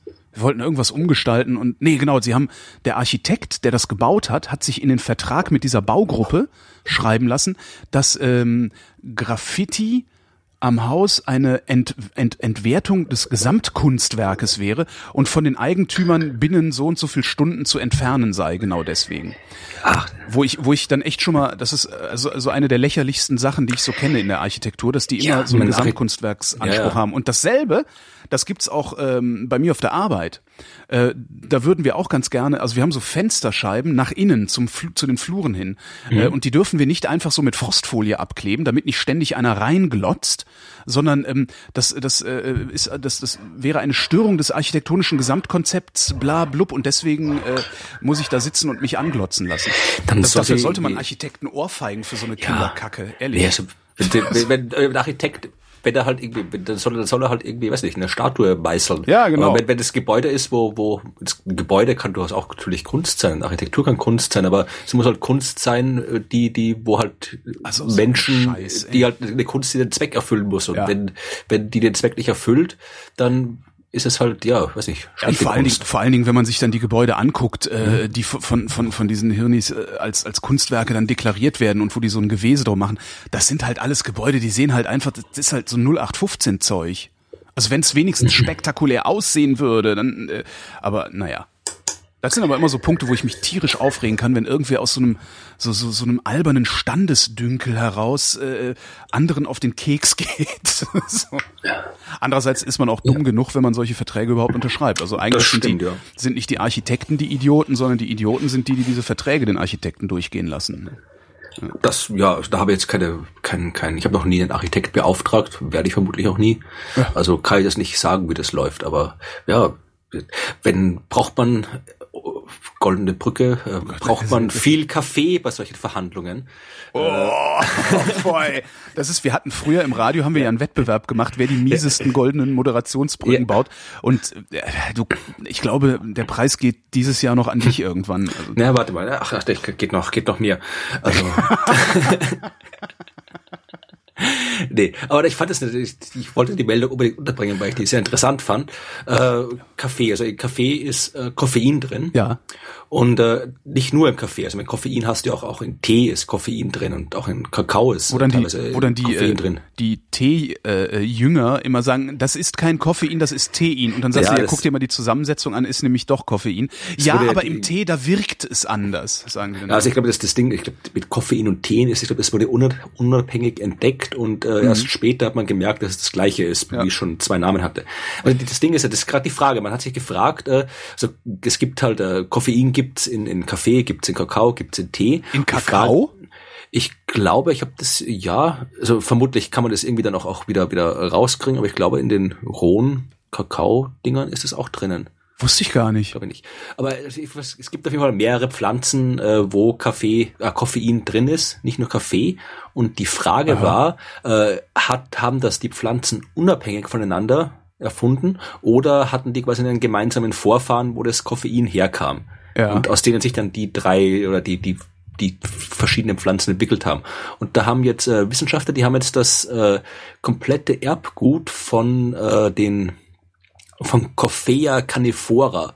Das ist äh, die Kaffeepflanze, wo der robuster Kaffee rauskommt. Ja, das ist der koffeinreichere. Der, der ja. kenne ich mir nicht aus. Also ich aber. Der, der, der, es, es gibt noch, wie ist der andere? Der andere Arabica. Ist Arabica. Arabica genau. ist koffeinärmer und ja. hat weniger Säure und äh, robuster ist koffeinreicher und hat mehr Säure. Und die Deutschen trinken meistens robuster. Also diese mhm. ganzen Filterkaffees sind meistens robuster. Ja, jedenfalls diesen robuster Kaffee haben die jetzt das Erbgut entschlüsselt ja. und dadurch eben festgestellt, dass das Ding tatsächlich unabhängig ist. Also die Pflanzen haben das unabhängig voneinander äh, entwickelt. Das ist und ja mal wissen, spannend. Ja, und sie wissen immer noch nicht, warum. Also man weiß immer noch nicht, warum Pflanzen Koffein äh, entwickelt haben. Also nicht? Ich dachte, das, das wüsste man. Ich dachte, das wäre so ein Schutzmechanismus. Aber das habe ja, ich mir jetzt eingebildet, weil ich meine Simpsons-Folge gesehen mhm. habe mit Koffeintomaten. Also es gibt mehrere äh, Hypothesen. Eine davon ist eben wirklich zur Abwehr von Schädlingen, ist das eine. Mhm. Äh, das andere ist äh, als, als quasi so als Stoff, äh, der das, das Wachstum von Konkurrenten irgendwie bremsen soll, so als Hemmstoff. Ja. Und das dritte ist äh, als, äh, als ja, also als, als das, als das wir auch nutzen, als Stimulanz. Also nicht jetzt damit die Pflanzen da irgendwie einen Kick kriegen, sondern als Belohnung für die Bestäuber. Ah. Denn äh, du brauchst auch irgendwie drum, drum haben ja die Pflanzen auch, die Blumen haben zum Beispiel den, den Nektar, ja, also die machen den im Prinzip den Nektar nur, damit die äh, Bienen und die anderen Insekten ankommen und die Pollen mitnehmen. Weil mit dem ah. Pollen können die meisten Viecher nichts anfangen. Die können den alle, die, die, die fressen nicht den Pollen, sondern nur den Nektar. Und mhm. da ist eben die Hypothese, dass man weiß auch schon, dass Insekten auch teilweise so eine Vorliebe für, für Koffein entwickeln können. Und da ist eben die Hypothese, dass eben dieses, dieses Koffein in den Pflanzen eben als so, ja, man macht quasi die, die Insekten abhängig, damit die dann immer wieder kommen. Und äh, dann jeden Morgen, wenn sie schlecht drauf sind und ihren Kaffee brauchen, fliegen sie zur Kaffeepflanze und bestäuben ein bisschen. Komm hier, ja. Bienchen, der erste genau. Kaffee ist umsonst. Genau. Ja, aber das, man weiß halt, warum, warum, der, warum Koffein da ist, weiß man noch nicht, weil man weiß, dass die Pflanzen unabhängig voneinander entwickelt haben. Das finde ich wirklich spektakulär. Ich habe auch noch was aus Pflanzen. Und zwar äh, haben deutsche Wissenschaftler festgestellt, wie das Brennen von Chili im Mund gemildert werden kann. Ähm, in Fulda das haben sie weiß man das nicht schon längst? Ich weiß es nicht. Ähm, anscheinend weiß der Volksmund das oder anscheinend gibt es vielleicht irgendwie so sowas aus dem auf dem Hausmittel oder oder wie man es nennt. Wie nennt man das denn? Das das das wie nennt man denn den Common Sense? Also äh, Weißt schon, also, ne, also ja, äh, man weiß halt, äh, trink Milch und kein Wasser, ne, zum genau. Beispiel. Äh, und die haben halt geguckt, was, was genau passiert denn eigentlich? Also in, in was für was für Verteilungen, was für Konzentrationen. Also wir, wir wissen, Fett, Stärke und Zucker mildern Schärfe. Ähm, das haben sie dann auch nochmal bestätigt und äh, haben also die, die beste Kombination, um Chili-Schärfe zu mildern, haben sie rausgefunden. Und zwar ist das ungetoastetes Toastbrot mit Mascarpone. Okay. Weil sich dieses Capsaicin, was im, im Chili ist, also was diese Schärfe erzeugt, sich in Fett löst und Mascarpone sehr fetthaltig ist. Ähm, aber halt auch nicht, also du willst halt keine Butter essen. Wahrscheinlich kann man auch Butter essen, aber dann muss man halt kotzen. Also mhm. ist halt auch doof. Ähm, und das Toastbrot, also die Mascarpone löst äh, äh das Capsaicin und das Toastbrot kratzt nochmal, kratzt noch mal die Reste von der Zunge und aus dem, vom, aus dem, aus dem Rachen raus was ich irgendwie total lustig finde. Das heißt, du musst immer, du musst immer Toastbrot äh, und Mascarpone zu Hause haben, was jetzt nicht das Schlechteste ist, was man zu Hause haben kann. Vor allen Dingen Mascarpone, da kann man ganz tollen Nachtisch draus machen. Zum Beispiel mache ich immer meine Erdbeermascarpone damit. Du machst was, ich weiß gar nicht, warum die Leute darauf so abgehen. Du nimmst nämlich einfach Erdbeeren, schnippelst die, lässt die einmal, also ne, zuckerst die ein bisschen, damit die gut durchsuppen, lässt sie einen Tag stehen, damit du viel Saft hast. Den Saft rührst du in Mascarpone ein, machst da frische, oder meinetwegen auch Vanillezucker ran, also frische Vanille oder Vanillezucker. Ähm, und hebst das dann unter die Erdbeeren. Ich weiß nicht warum, aber das ist der geilste Erdbeerquark, Habe ich, ich noch nicht gegessen, aber klingt gut. Erdbeermascarpone mit Erdbeeren. Das ist halt so, ne, das ist halt so ein bisschen wie Käse mit Käse überbacken. Also das ist ganz geil. Ähm, interessant fand ich dann noch äh, bei dieser Meldung, ähm, was ich auch nicht wusste, dieses Capsaicin, also dieser Stoff, der die Schärfe im Chili macht, also der das Brennen macht, der dockt an dieselben Rezeptoren an, die Kälte und Wärme spüren. Ja klar, das fühlst du ja auch heiß. Ja, eben, darum, daher kommt diese Schwitzerei. Aber das habe ich überhaupt noch nicht so äh, mir, mir, mir vor Augen geführt. Und darauf reagiert der Körper dann nämlich mit einem Schutzmechanismus wie nach einer Verletzung. Äh, Herzschlag, Adrenalinspiegel steigt. Und das ist es nämlich, also durch, durch, den, durch den schnelleren Herzschlag und den gestiegenen Adrenalinspiegel kommt es dann halt schon mal, dass man in Ohnmacht fällt. Also weil das gibt's ja, dass, äh, wenn, wenn irgendwie so Halbstarke meinen, sich in Schärf, Wurstschärfe überbieten zu müssen, dass dann auf einmal einer von denen bewusstlos vor der Frittenbude liegt. Das, äh, ja, das fand ich auch mal komisch, warum man irgendwie, ab bis zu einem gewissen Grad ist es ja okay und auch ganz angenehm, so scharf, aber diese, diese, diese mega scharfen Dinge, auch diese hyper scharfen, tollen Soßen, die du da irgendwie bestellen ja. kannst, den Zweck habe ich nie verstanden, warum man sowas braucht. Also, das Wenn man dran gewöhnt ist, dann ja. zieht man da auch Geschmack raus. Das ist halt das Interessante. Man gewöhnt sich halt an Schärfe. Und ähm, je schärfer, also je, je stärker du an Schärfe gewöhnt bist, desto mehr Geschmacksvarianten hast du auch in Chili beispielsweise, also in der Chili-Pflanze oder der Chili-Schote. Das ist schon ganz interessant. Das ist dann auch so ein bisschen wie äh, rote Paprika, gelbe Paprika. Schmeckt ja auch ein bisschen unterschiedlich. Ähm, das lässt sich dann auch bei Chili feststellen. Aber es ist halt, es braucht halt viel Training. Äh, ja, aber will man das trainieren? Es ist so. Ich esse gern indisch. Ja. Ähm, äh, auch sonst asiatisch sehr gerne und da ist halt oft Schärfe drin und dafür will ich das trainieren. Ja. Okay, aber das ist jetzt nicht die, die, diese, diese, diese irgendwie die schärfste Currywurst der Welt Nein. Schärfe, sondern halt irgendwie vernünftige Schärfe, die ja, da drin genau. ist. Ja, ja, sicher. Aber bisweilen ist da auch so viel Chili drin, dass ich das nicht essen kann. Also das ist mir auch schon passiert. Ähm, Interessant fand ich auch noch, dass die äh, Forscher meinten, ähm, diese Adrenalinaus, also diese, diese, diese Steigerung, also diese Adrenalinausschüttung, ähm, könnte erklären, warum der Chili-Konsum steigt. Weil ist halt ein Kick. Ja, fand ich irgendwie ganz interessant. Also abgesehen davon, dass es modern ist, scharf zu essen, weil ja, ne, wir essen ja alle so scharf in Asien. Ja, und Wasser ist halt schlecht, weil äh, das, das, das wissen geübte, das nur. genau geübte Schwitzer wissen das. Ja, genau. Was wirklich, wirklich scharf ist, sind die aktuellen Bilder vom Kometen, zu dem die Rosetta-Raumsonde hinfliegt. Du meinst Gusi Rasimenko. Churyumov Gerasimenko. Ja. Genau. Chili, Chilimov Gerasimenko. Genau, und wir hatten schon länger kein Rosetta-Update mehr hier. Und da ist ja, Rosetta-Update, wir brauchen einen Jingle. genau, weil da ist ja wirklich schon, schon, da passiert ja ständig was hier mit der Raumsonde. Äh, Die sind jetzt mittlerweile schon auf äh, quasi fast dort, wo sie hinwollen, also wirklich schon bei, bei 30 Kilometer ungefähr und äh, vielleicht kommen sie noch näher ran an den Kometen. Und äh, jetzt, ich glaube, im, je nachdem, zwei Tage, also am 15. September, je nachdem, wann das hier ausgestrahlt wird, Äh, war schon heute oder noch, wir kommt erst. am 13. September Ja. auf und äh, das wird heute Also am veröffentlicht. 15. am 15. wird äh, bekannt gegeben, äh, wo die Sonne landet, beziehungsweise es werden die die die die äh, zwei, glaube ich, zwei Kandidaten auf zwei Kandidaten wird es eingeschränkt, wo dann im November tatsächlich die Landeeinheit aufsetzen soll, was bei dem Kometen sich als ziemlich knifflig rausgestellt hat, weil der wirklich eben so eine komische Form hat und man das Ding ja auch nicht so wirklich runtersteuern kann, sondern man kann nur sagen, äh, man kann im Wesentlichen so einen Quadratkilometer angeben, wo das Teil halt dann irgendwo da drin automatisch runterkommen wird. Und äh, dann muss es da irgendwie hell genug sein, dass man muss irgendwie Verbindung haben zur Raumsonde und äh, da gibt es, ich, meine, die, ich weiß nicht, ob du die aktuellen Bilder schon, schon dir regelmäßig anschaust, was da kommt. Vor kurzem war jetzt eins dabei, das ist echt phänomenal. Das schaut aus wie, wie, wie richtig so, so, ja, wie, wie so ein Bild irgendwo aus dem Himalaya oder sowas. Aha. Also so Nee, riesige, ich riesige aufragende Felswände. Du kannst richtig so, so, die- so, so äh, Felsbrocken rumliegen sehen in wahnsinnig verrückten Winkeln, wo du denken müsstest, der müsste doch eigentlich runterfallen da. Der Ja. hängt da irgendwie senkrecht an der Wand. Und, aber weil halt die Form so, also das sind, das sind phänomenale Bilder, die da jetzt irgendwie äh, gemacht und veröffentlicht werden mittlerweile. Also man hat auch schon Staubteilchen eingefangen während des Anflugs. Man hat die ersten Bilder schon gesehen, wirklich von wo es da anfängt auszugasen.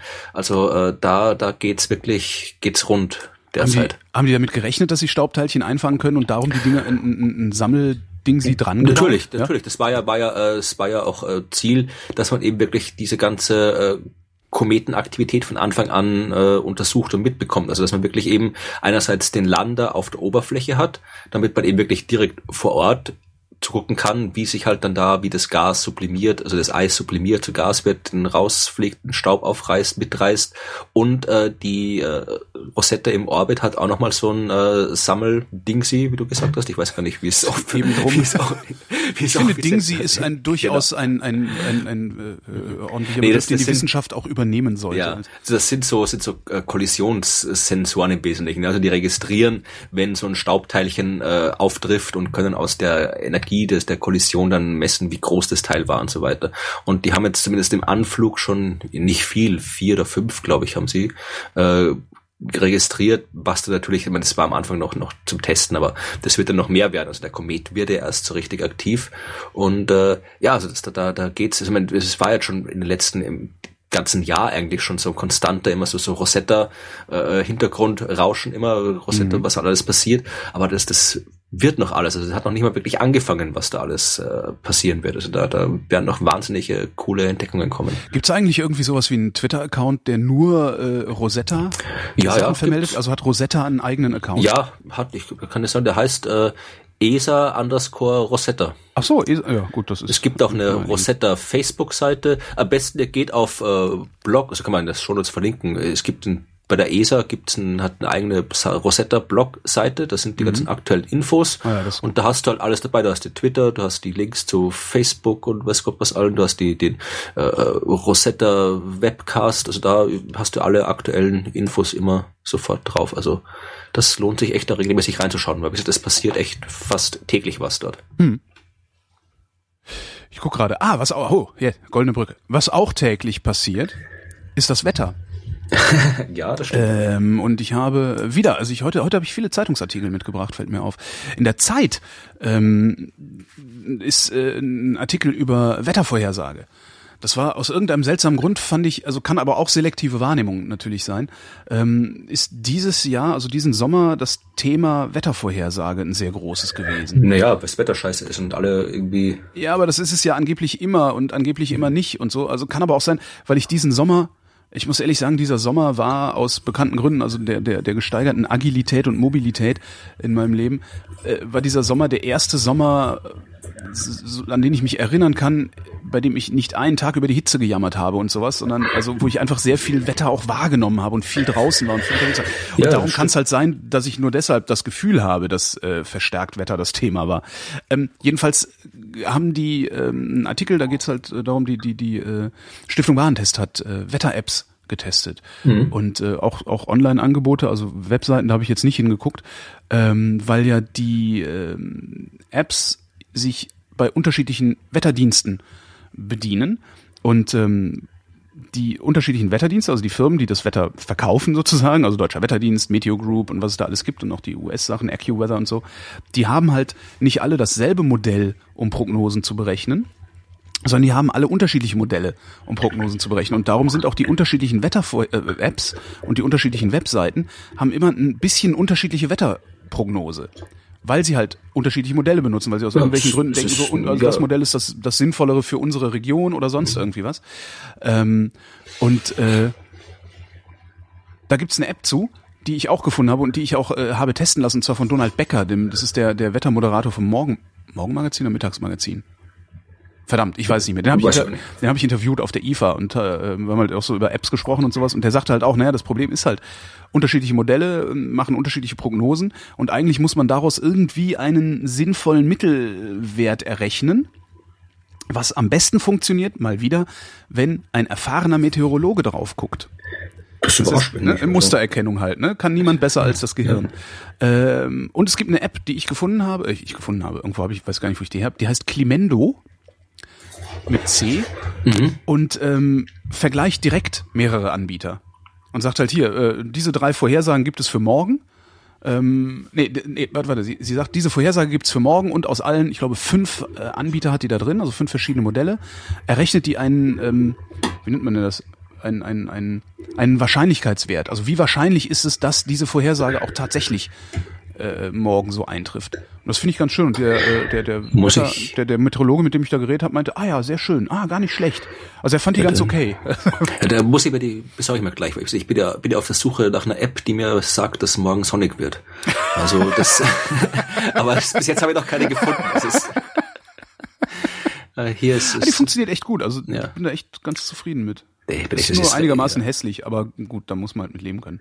Ja, es regnet hier die ganze, ich, ich gucke hier gerade auf dem Balkon, da regnet es den ganzen Tag schon. Gestern hat es den ganzen Tag geregnet hier in Österreich und morgen soll es halt auch den ganzen Tag regnen, da wo ich dann hier die, die Gegend langlaufe, was ein bisschen nervig werden wird, aber Ja. Und was sie auch sagen ist, ähm, gucken halt immer so, wer war eigentlich in den letzten sieben Tagen, wer hat, wer Das hat die genaueste Vorhersage gemacht? Ja, das, das ist ja, ich meine, das ist, ich denke eigentlich, das wundert mich, die Wetter-Apps, die ich habe, dass man da nicht irgendwie so, so quasi halt äh, irgendwie eine Option drin hat, wirklich äh, reicht ja nur Statistik, muss jetzt nicht irgendwie die komplette Vorhersage sein, aber dass man einfach irgendwie nachschauen kann, äh, hier, äh, wir haben vorhergesagt, Temperatur, Niederschlag so und so und gemessen wurde Temperatur, Niederschlag so und so. Also das, ist quasi so eine, Statistikoption, die Vorhersage mit, mit äh, Realität vergleicht. Das wäre interessant. Das ist, wundert mich eigentlich, also, ich meine, gut, das wundert mich nicht, weil natürlich wollen die, die Anbieter halt nicht unbedingt, dass jeder sieht, wo sie falsch gelegen sind, aber es wäre wirklich eine schöne Option, wenn man sowas halt für alle, für alle äh, Apps tatsächlich nachvollziehen könnte. Ähm, ich weiß gar nicht, ob nicht, also es gibt so eine Wetterstation, die, äh, die heißt ähm, NetAtmo. Und ähm, du hast einen Außenfühler, einen Innen, also einen Außensensor, einen Innensensor. Das Ding hängt in deinem WLAN und sendet, wenn du das möchtest, Daten ins Internet, also an, an, an eine Zentrale äh, und die aggregieren die irgendwie. Und ich weiß, ich habe da lange nicht drauf geguckt, beziehungsweise auch nur im, im Augenwinkel mal oder kurz überflogen. Die aggregieren die Daten und es gibt eine Webseite, da kannst du dir angucken, wie aktuell das Wetter der Außensensoren ist. Und ich könnte mir vorstellen, dass die vielleicht irgendwie sowas anbieten. Müssten wir mal gucken. Mhm. Das klingt Und die arbeiten noch zusammen mit der Meteo Group. Das, das, äh, das heißt, du kannst dann, wenn du, wenn du die äh, Meteo Group App hast, ich glaube Weather Pro ist die Meteo Group App, äh, da kannst du dann deine Zuhause-Station äh, zumindest anzeigen lassen auch. Hast du in deinem normalen Prognose-Dingsi oder Ist-Zustand ähm, in der App kannst du die sehen. Ob die jetzt aber auch tatsächlich so ein, so ein, so ein Soll- und Ist-Vergleich machen, keine Ahnung. Eigentlich wäre es schlau, also diese die ganzen Ja. Wetterstationen, die so vor sich hinfunken, die ganzen privaten, also diese Daten auch zusätzlich wirklich zu benutzen, fände ich super. Das wäre, gerade so Wettermessung ist auch irgendwie, das wäre, müssen wir mal schauen, dass so, sagen wir, so ein Citizen Science Ding gibt dazu oder sowas. Das wäre ja, wäre ja eigentlich ideal. Ja. Also, wäre gerade Idealfall für, für Citizen Science sowas. Absolut, absolut, ja. Also es ist halt so, ja, so wie SETI und sonst was auch, ja. Genau. Ja. Mal gucken. Ja, übrigens die ähm, beste App, äh, sagt die Stiftung Warentest, ähm, die ja jetzt gerade ein bisschen in Verruf gekommen ist, weil sie sich mit Ritter Sport angelegt haben und gesagt haben, die benutzen keine echte Vanille, darum ist die Schokolade mangelhaft. Was ich ein bisschen krass finde, Ja. weil Ritter Sport Nussschokolade echt eine der besseren Billo, äh, eine der besseren Billigschokoladen ist. Aber gut, also sie haben halt gesagt, ne, Rittersport Nuss ist keine echte Vanille drin, darum ist Rittersport Nuss mangelhaft. Ähm, da hat Rittersport geklagt und ähm, also ich glaube, die haben geklagt gegen die Behauptung, dass keine echte Vanille drin ist oder sowas. Aber egal. Die haben jedenfalls diese Apps getestet. Ähm, Im Aprilheft schon. Äh, oder nee, gar nicht, war im, im, im, im, im, war das? Juni 2013 war es sogar schon. Ähm, und haben gesagt, Weather Pro hätte die beste Vorhersagetreue. Ich glaube, die habe ich sogar. Ich habe die auch. Ja. Wird, wird wirklich schlecht morgen. Warte mal, wo, äh, wo, ich kann ja mal, ich kann mal Climendo fragen. Ich will Grem, Krems an der Donau bin ich. Krems Morgen an der Donau. zwischen 10 und äh, zwischen 10 und 14 Uhr äh, in der Wachau. Krems. Weinziel bei Krems. Krems an der Donau, da ist es. Genau. Nee, verdammt, äh, falsche Taste. Ah, Krems, nochmal. Mach schon. Krems an der Donau. Dumm, die dumm, die dumm. Morgen zwischen was? Da zwischen 10 Uhr Start und um 15 Uhr spätestens muss ich, will ich da sein. Also Okay, äh, drei Millimeter Regen, ähm, zwei, Komma- ja, drei Millimeter, drei Millimeter Regen zwischen 15 und 18 Grad. Ähm, Vorhersage Güte fairly certain, also Tja, halbwegs sicher. Das heißt also, äh, ja, man weiß es nicht. Halbwegs sicher ist ja. ja. Ja, ach na gut, es, es wird, es wird, kann man ja nichts Du machen. läufst einen Marathon morgen. Genau, ja. Krass. Ich habe ja mit dem Laufen angefangen. Das, Hast und ja, das ist deine ich- Schuld. Ja, das ist auch gut so. Ähm. ich plane, wir, für, habe ja schon geschrieben, für, für Berlin-Marathon machen wir eine Frintstaffel. Eine Vrindstaffel, genau, ja, aber so weit bin ich noch nicht. Ich habe immer noch, ich, also ich habe, ich bin halt losgelaufen am Montag, also ich bin ne, Montag Geburtstag gehabt und Zeit gehabt und gedacht, eigentlich ein guter Stichtag.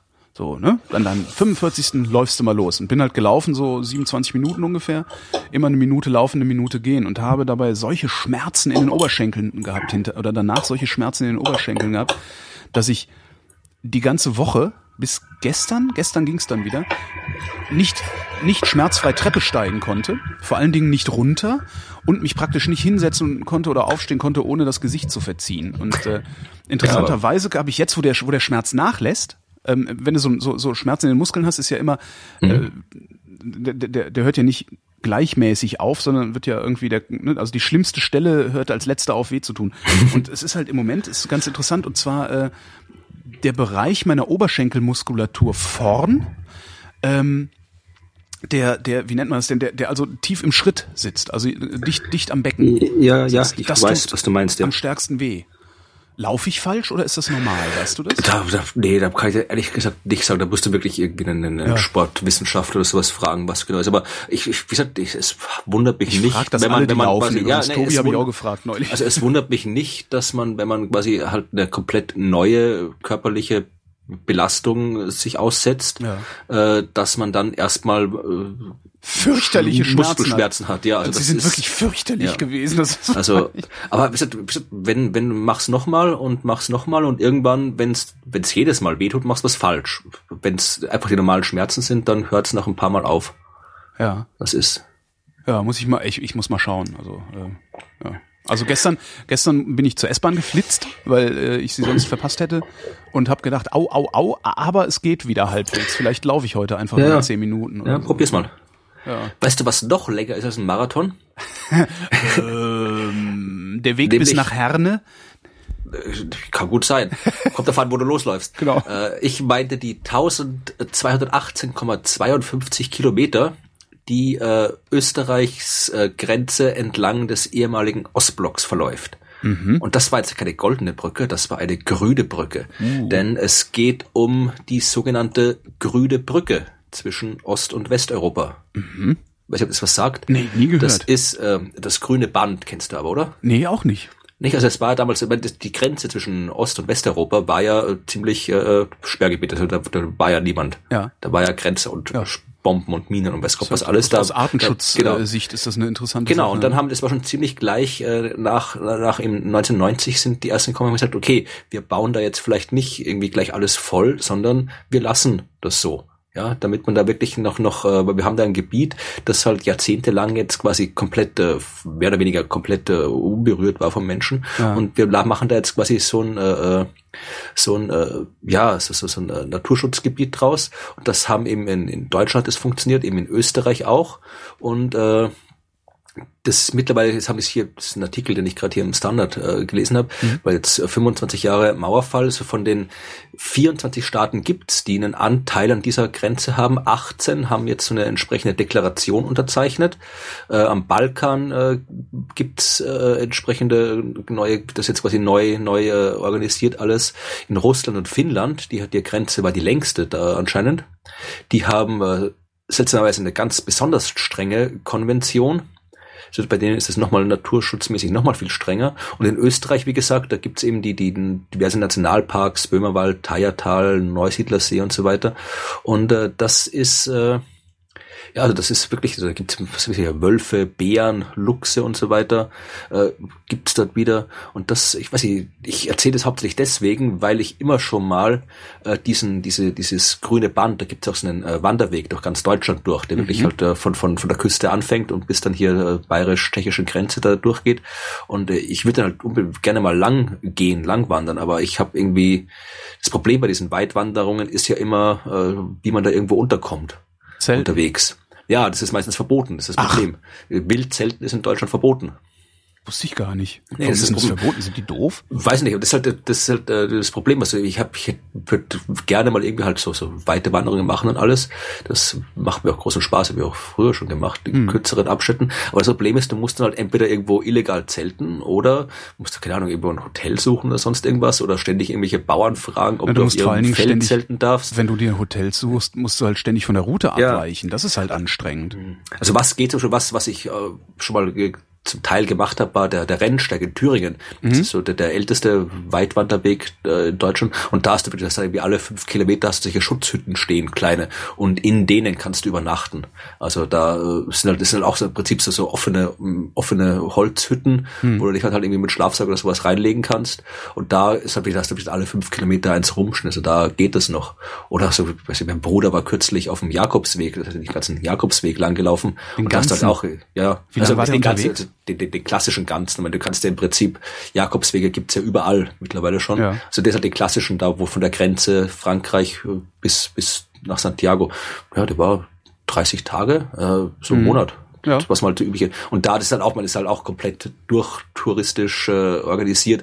Da du halt wirklich äh, äh, alle, alle jedem Dorf eine Herberge mit Restaurant und allem drum mhm. und dran. Also da kannst du auch wandern. Aber und das ist halt das Ding, also diese, das, man, ich will ja jetzt auch nicht, dass dieses äh, dieses grüne Band, man, das ist ja gerade deswegen so interessant, weil da eben nichts ist. Nein, da müssen Aber, wir Hotels hinbauen. Ja, ja, also gerade deswegen bin ich dahin und darum dachte ich, ich nutze die Gelegenheit deines äh, äh, deiner deiner Weit Reichweite, um zu fragen, ob da schon jemand mal irgendwie Erfahrung hat mhm. und weiß, wie man da vernünftig äh, durchwandert, ohne jetzt äh, heimlich irgendwelche irgendwelche heimlich irgendwo zelten zu müssen oder sonst irgendwas. Oder ob es da, ja, ob das jemand schon mal gemacht hat. Das würde ich nämlich gerne mal machen. Ja, klingt interessant. Wenn ich Zeit habe, komme ich mit. Mhm. Ja. Aber auch nur ohne Zelten, weil Zelten macht mich krank. Ja, also wir, wir, wir können wir können mal eine Podcast Rennsteigwanderung machen. Da kannst du nämlich auch teilweise ohne Zelt äh, auch in, in äh, in Hotels und Pensionen wohnen, die überall sind. Mhm. Und die sind nicht, die sind nicht weit ab vom Weg. Also der Weg führt teilweise durch die Dörfer durch. Das wäre cool, eine Hör Hörerwanderung. Das können wir auch machen, ja. Coole Idee eigentlich. Podcast-Hörerwanderung. Und ich erzähle zwischendurch was über Astronomie, du erzählst was über, über, über Podcasts. Ich erzähle Witze. Genau, ja. Witze schon. Ja, aber das wäre mal eine coole Idee, eine Hörerwanderung. Können wir mal gucken, nächstes Jahr, wenn das Wetter wieder stabil wird? Ja. Falls genau. das Wetter stabil wird, das ist ja eigentlich nur im Mai ja. so, aber hey, ja. immerhin, dann ist es ja. Mai. Genau. Ja, machen wir. Kommen wir zum Gehirn. Ähm, Deutsche und niederländische Wissenschaftler haben festgestellt, wie man Menschen zu Arschlöchern machen kann. Ja, okay. Ähm, beziehungsweise, also um das Ganze ein wenig äh, seriöser klingen zu lassen, ähm, sie haben ähm, eine Möglichkeit gefunden, beziehungsweise den Ort im Gehirn gefunden, der normgeleitetes Verhalten steuert. Die Arschlochzone. Die Arschlochzone. Und das ist der dorsolaterale präfrontale, präfrontale Kortex, der ist im äh, Stirnlappen zu finden. Und das Ding ist äh, dafür verantwortlich, ähm, dass wir Fairness beispielsweise erzeugen können, also dass wir uns fair verhalten können. Also das Ding macht Selbstkontrolle. Ne? Ähm, das heißt, wir, ne, also jemand, der zu Selbstkontrolle in der Lage ist, ist auch zu Fairness in der Lage, der wird halt andere möglichst nicht übervorteilen, weil er selber nicht übervorteilt werden will. Ähm, jetzt sind die hingegangen, haben gesagt, okay, wir machen ein Experiment. Wir ähm, machen das sogenannte Diktatorspiel. Äh, eine Anzahl Probanden, eine kleine Anzahl Probanden bekommt eine Summe Geld und darf diese Summe Geld an eine größere Anzahl Probanden verteilen, und zwar nach Gusto. Jetzt gehst du hin und sagst den Empfängern dieses Geldes, äh, entweder ihr müsst nehmen, was ihr kriegt, oder du sagst ihnen, ihr dürft, wenn euch das unfair erscheint, den Diktator bestrafen. Wenn der Diktator weiß, dass ihm eine Strafe droht für Unfairness, wird er sich fairer verhalten. Das kann man auch an Kindern sehr gut nachvollziehen. Mhm. Kinder machen das genauso. Wenn du denen sagst, teil deine Süßigkeiten, sonst nehme ich sie dir weg, teilen sie sie eher, als wenn du sagst, teil deine Süßigkeiten. Ähm, dann sind sie hingegangen und haben eine ähm, ein, ein äh, ich weiß nicht, hast du schon mal von transkranieller Magnetstimulation gehört? Gehört habe ich davon schon, ja. Das aber ist halt so ein, so ein Sieht aus wie eine riesige Fliegenklatsche, mit der du ein starkes Magnetfeld erzeugst und dieses Magnetfeld äh, hältst du, das erzeugst du halt außerhalb des menschlichen Schädels, äh, kannst damit aber, ähm, weil ja das Gehirn im Wesentlichen elektromagnetisch arbeitet oder elektromagnetisch die Informationen überträgt, kannst damit bestimmte Bereiche ausschalten. Und das haben die gemacht. Die sind hingegangen, haben äh, einen transkraniellen Stimulator genommen, haben diesen dorsolateralen präfrontalen Kortex gehemmt und haben dann dieses Experiment nochmal gemacht und das ist, das ist eigentlich das, das, das Aberwitzige. Die Diktatoren mit, mit, mit einer Hemmung in diesem Kortex waren nicht mehr in der Lage, sich fair zu verhalten, oder nicht mehr ist übertrieben natürlich, aber waren nicht mehr so gut in der Lage, sich fair zu verhalten, obwohl sie wussten, dass sie bestraft würden, wenn sie sich unfair verhalten. Krass, oder? Das, ich, ja. das, das, ich, ich kann mir das überhaupt nicht vorstellen. Du sitzt und, und kannst im Grunde kognitiv nachvollziehen. Ja, also okay, ich muss mich fair verhalten. Ich muss den, ich darf ihm nicht nur 50 Mark geben, sondern ich muss ihm 80 Mark geben. Aber du gibst ihm halt trotzdem nur 40.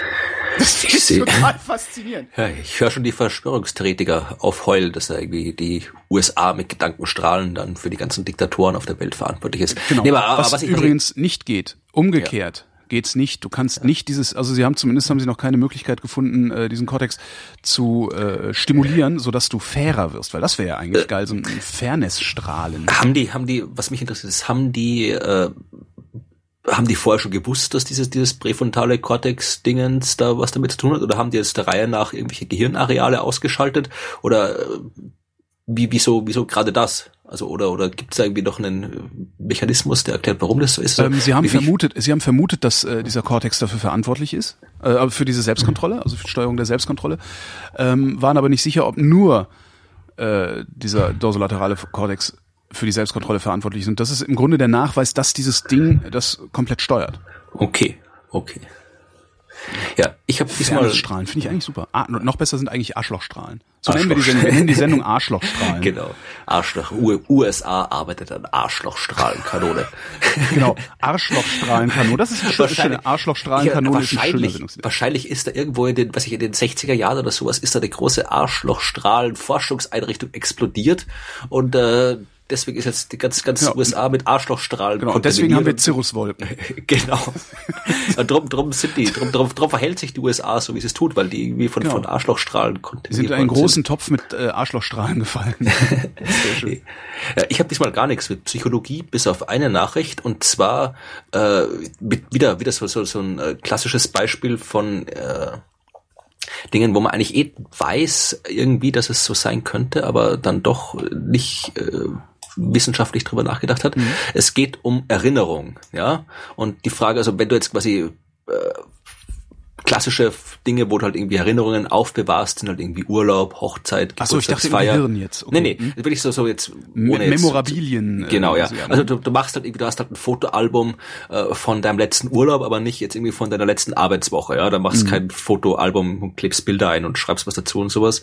Und äh, da ging es halt in dieser Arbeit, ging es darum, dass es äh, durchaus äh, wichtig wäre oder zumindest äh, erfreulich ist, äh, sich an alltägliche Dinge zu erinnern. Mhm. Ja, also dass, äh, dass die haben zwar Psychologen äh, aus weiß ich jetzt gar nicht, von, von Harvard, äh, die haben untersucht, äh, wie du dich quasi äh, in, in der Zukunft an Dinge erinnerst oder äh, wie sehr du dich freust darüber, dass es Erinnerungen gibt. Mhm. Ja, also die haben quasi Leute, äh, die mussten quasi, äh, Studenten haben die gehabt vom College, die mussten da eine Zeitkapsel anlegen, ja, und haben da halt gewisse vorgegebene Sachen reingetan, ja, ja also irgendwie äh, Lieblingslied und eine Dokumentation von einem Gespräch, das sie gerade geführt haben und so weiter. Und äh, dann sollten die einschätzen, wie äh, neugierig sie glauben, dass sie in ein paar Monaten sein werden, also wie, wie sehr sie glauben, dass sie diese Dinge in ein paar Monaten nochmal interessieren werden. Mhm. Ja? Und dann, paar Monate später, haben die das eben, äh, bekommen die Daten, also die Zeitkapseln, und äh, durften dann nochmal neu sagen, wie neugierig sie jetzt sind, zu wissen, was damals los war. Und da hat ihm gezeigt, die haben fast alle unterschätzt, wie sehr sie sich dafür interessieren, für diesen Alltagskram. Oh.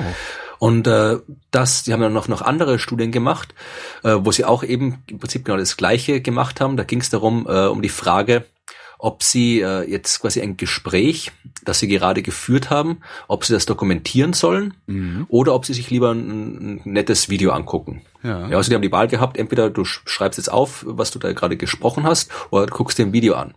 Und äh, dann haben die einen Monat später nochmal nachgefragt, äh, wollt ihr euch jetzt lieber die Aufzeichnung, also die mussten dann beides tun, ja, also sie wurden zuerst gefragt, was sie lieber machen wollen, aber mussten dann trotzdem eben das Video angucken und das Gespräch aufzeichnen. Ja. Und dann einen Monat später haben die wieder gefragt, wollt ihr euch jetzt die Aufzeichnung angucken oder wollt ihr euch noch einen Film anschauen?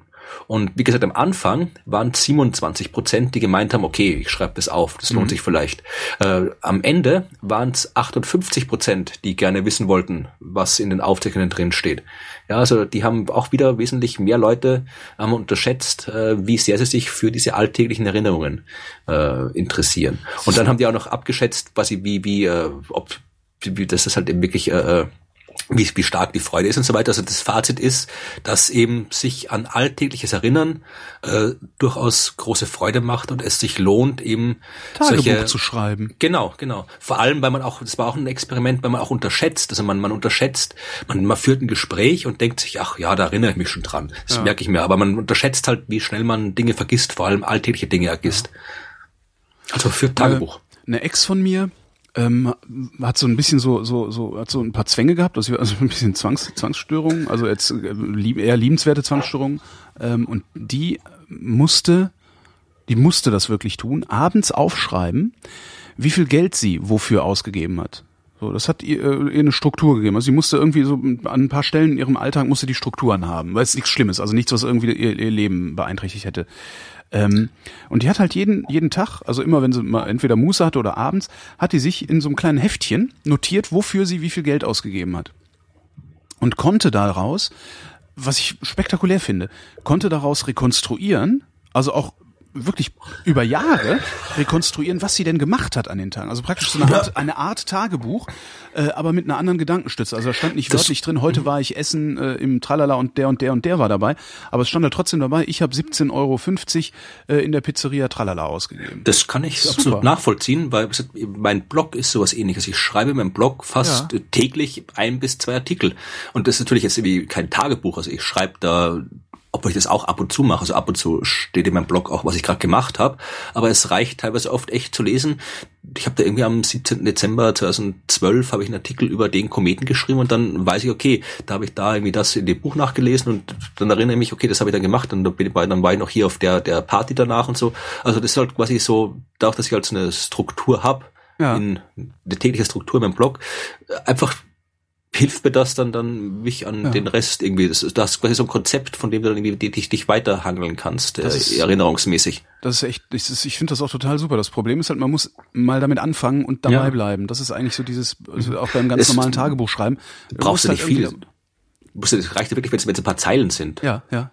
Aber du musst es halt trotzdem machen. Ja. Und das ist halt ja. wie mit allem. Du musst es, äh, du musst es halt erstmal 14 Tage machen, damit du es wirklich in, in deine Comfort Zone integriert hast. Also in die Sammlung aller Handlungen, die du ausübst, ohne dass du darüber nachdenken musst, dass du sie ausübst. Ne, das ist ja so das stimmt, ja. Äh, die, die, die, die jetzt äh, auch unwissenschaftliche Definition dieser Komfortzone. Also Komfortzone heißt nicht da, wo es bequem ist und gemütlich, wo die Fließdecke liegt, sondern Komfortzone heißt einfach die Dinge, äh, die für dich so alltäglich sind, dass du nicht darüber nachdenkst, dass du sie tust oder hast. Mhm. So, und, und das dauert halt ein bisschen, etwas neu in diese Komfortzone reinzuholen, weil das Gehirn äh, dazu da ist, also einerseits natürlich Komplexitätsreduktion, aber andererseits halt auch dazu da ist, ähm, was auch letztlich Komplexitäts Komplexitätsreduktion ist, äh, dir Aufwand vom Hals zu halten. Und es ist halt, es ist halt Aufwand, darüber nachzudenken, etwas zu tun. Also machst, überführst du es in eine Routine und machst es halt einfach. Und Mhm. äh, das, daran scheitert es ja sehr, sehr oft. Auch es ist ja genauso mit dem mit mit äh, Bewegung. Ja, ja. Ja, wenn du dich daran gewöhnt hast, dich zu bewegen regelmäßig ist, und, und dich dann mal eine Woche nicht bewegt hast, fühlst du dich schlecht. Ohne dass Stimmt, es dir ja. äh, objektiv schlecht geht, aber du fühlst dich schlecht. Und das ist halt, das ist, dann daran merkst du, dass es in deiner Comfortzone ist. Und das Problem ist halt, dass es auch ganz schnell wieder rauswandern kann. Nämlich wenn du äh, dieses Ritual, also diese, diese, diese, diese Routine nicht mehr ausübst. Darum muss man, wenn man krank ist, muss man sich hinterher erstmal wieder aufraffen, aufs Fahrrad zu steigen oder laufen zu gehen oder sowas. Das stimmt. Ja, so funktioniert das. Gehirn ist äh, Gehirn ist interessant. Ja, und gern ist komisch. Gehirn ist komisch äh, und Gehirn macht auch Moral. Ja, goldene Brücken. Ähm, deutsche Wissenschaftler haben in Amerika festgestellt, auch schön, dass Moral ansteckend ist. Finde ich auch schön. Ähm, Warum haben sie das in Amerika festgestellt? Ging das in Deutschland nicht? Weiß ich nicht. Also das ist zumindest die, ja wahrscheinlich nicht. Wie, wie immer äh, war dann vielleicht irgendwie was dabei. Es hat nämlich mit äh, Kurznachrichten auf dem Mobiltelefon zu tun. Vielleicht ist es in Ah. Amerika einfacher, da die Leute anzusprechen. Die haben sich ähm, 1200 Erwachsene in den USA und Kanada gesucht und haben denen drei Tage lang jeden Tag fünf SMS geschickt auf, auf die Handys. Und mit jeder Nachricht wurden die äh, aufgefordert, einen Fragebogen auszufüllen, also online, über äh, in der letzten Stunde begangene oder beobachtete Moral, moralische oder unmoralische Dinge. Also die sie gesehen haben oder selber gemacht haben. Äh, haben Gab's 13.000 da Beispiele? Antworten. 13.000 Antworten haben sie gesammelt, was ich ziemlich viel finde. Also es ist schon echt eine gute Datenbasis. Äh, 30 Prozent davon ähm, waren relevant. Also da ging es dann tatsächlich um Moral. Äh, und sie haben ein paar, das ein paar, paar schöne Ergebnisse haben sie, haben sie festgestellt. Äh, am häufigsten gab es Ereignisse, die mit Fürsorge und Schädigung zu tun hatten. Ähm, was eine der, äh, ich zitiere auch hier wieder, eine der Grunddimensionen moralischen Verhaltens und Urteilens ist. Und dann gibt's halt noch mehr Grunddimensionen, ähm, Fairness, Unfairness, Aufrichtigkeit, Unaufrichtigkeit, Loyalität, Illoyalität, äh, Reinheit, Unreinheit, was ich äh, ganz interessant finde, da geht's um Anstand. Ne? Da war das anständig, was du getan hast, oder war es nicht anständig, was du getan hast. Die haben halt acht dieser, dieser, wow, was ist denn bei dir los? Ah, Äh, 12 das- Uhr, Sirenentest. Mensch, Genau. das ist ja ein Ding. Habt ihr Das das, gab's früher, früher gab's das bei uns auch. Nee, das ich ist hier ich immer. ewig nicht gehört. Das ist hier immer in Krems haben wir das noch. Wir, wir, wenn der Feind kommt, sind wir vorbereitet. Das Katastrophenschutz äh, genau, ja, Test. Ah ja. Stimmt, das gab's früher immer samstags um 12, auch bei, da wo ich groß geworden bin. Ja. Ist aber, glaube ich, schon wieder vorbei. Ja, super. ähm, ja, was sie, was sie festgestellt haben, das fand ich ganz interessant. Ähm, es gibt ja immer so komische Binsenweisheiten, ne? Äh, ja, äh, die, die Linken, die sind fairer als die Rechten oder sowas, ne? Politisch. Äh, stellt sich raus, die politische Einstellung hat kaum einen Einfluss auf die Betonung von Moral. Äh, Die Linken sind zwar ein bisschen häufiger mit Ereignissen oder haben etwas häufiger von Ereignissen, die mit Fairness und Aufrichtigkeit zu tun hatten, berichtet. Die Rechten haben ein bisschen häufiger ähm, von Dingen berichtet, die Loyalität und Reinheit ähm, zum Thema hatten. Aber das ist so, so wenig gewesen, dass es eigentlich, es ist statistisch insignifikant. Also daraus kannst du keine, keine schlüssige Aussage ableiten. Ähm, dasselbe haben sie bei ähm, Religion sich angeguckt. Es, äh, religiöse Menschen behaupten ja immer sehr gerne, dass äh, Religion oder Religiosität Ja, ja. dazu führt, dass man fairer ist als die, die nicht religiösen Menschen. Das zweifle stimmt stark. nicht. Das äh, stimmt nicht. Ähm, es ist kein Unterschied festgestellt worden zwischen den moralischen Urteilen religiöser oder nicht religiöser Menschen, also zwischen Urteilen und Handlungen. Was war, was hat den Unterschied gemacht? Also ich nehme an, Es dass gibt- es gibt irgendeine. Korrelation, also es gibt keine Korrelation, keinen Faktor. Genau, ob du Nee, ich meine äh, jetzt generell irgendwie Alter, Geschlecht, irgendwas, Einkommen, also ob sie irgendeine Korrelation gefunden haben. Ähm, ich guck gerade mal. Sie haben eine Korre- Korrelation, ja, nee, eben gar nicht, sondern eine Korrelation gefunden zu ähm, vorangegangenem moralischem Verhalten oder oder Erleben. Das ist Okay. also das das war das, wo, wo sie woraus sie also sie haben halt gesagt, das ist, wenn du wenn an dir eine moralisch positive Tat vollbracht wird, handelst du hinterher selbst moralischer.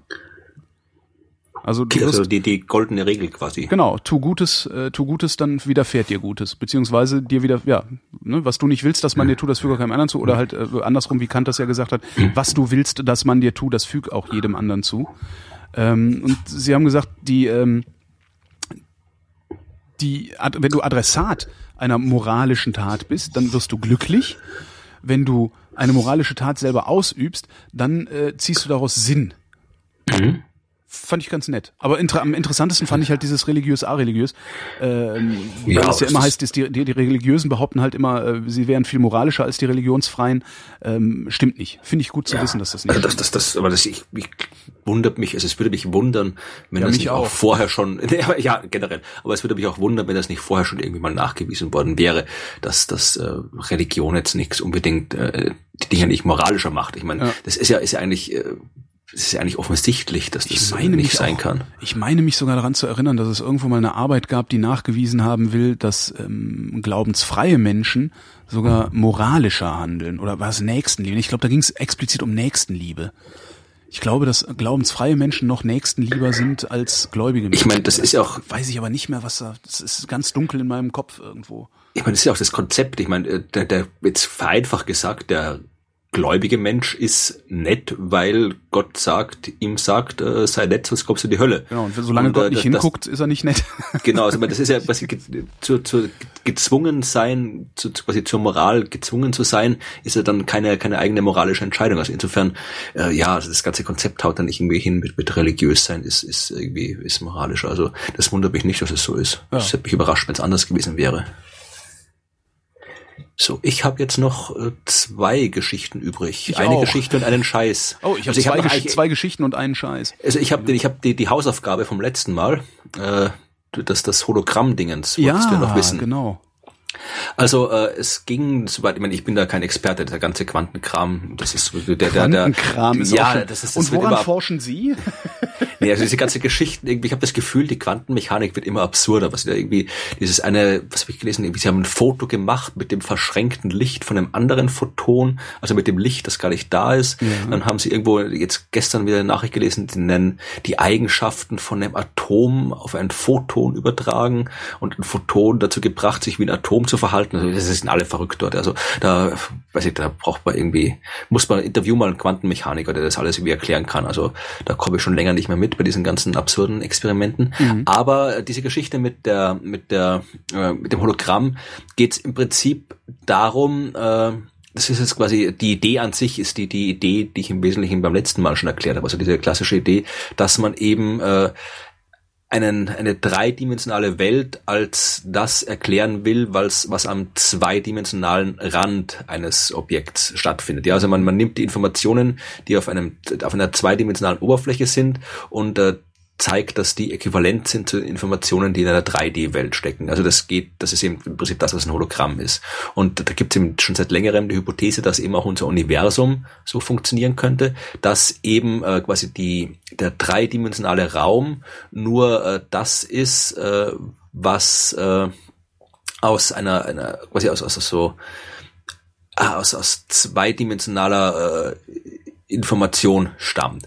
Und äh, dann kommt da die quantenmechanische Unschärfe ins Spiel, die sagt, äh, dass du quasi halt wieder, du kannst irgendwie Ort und Geschwindigkeit von Teilchen irgendwie nicht exakt gleichzeitig messen. Drum wackelt da alles immer ein bisschen hin und her, vereinfacht mhm. gesagt.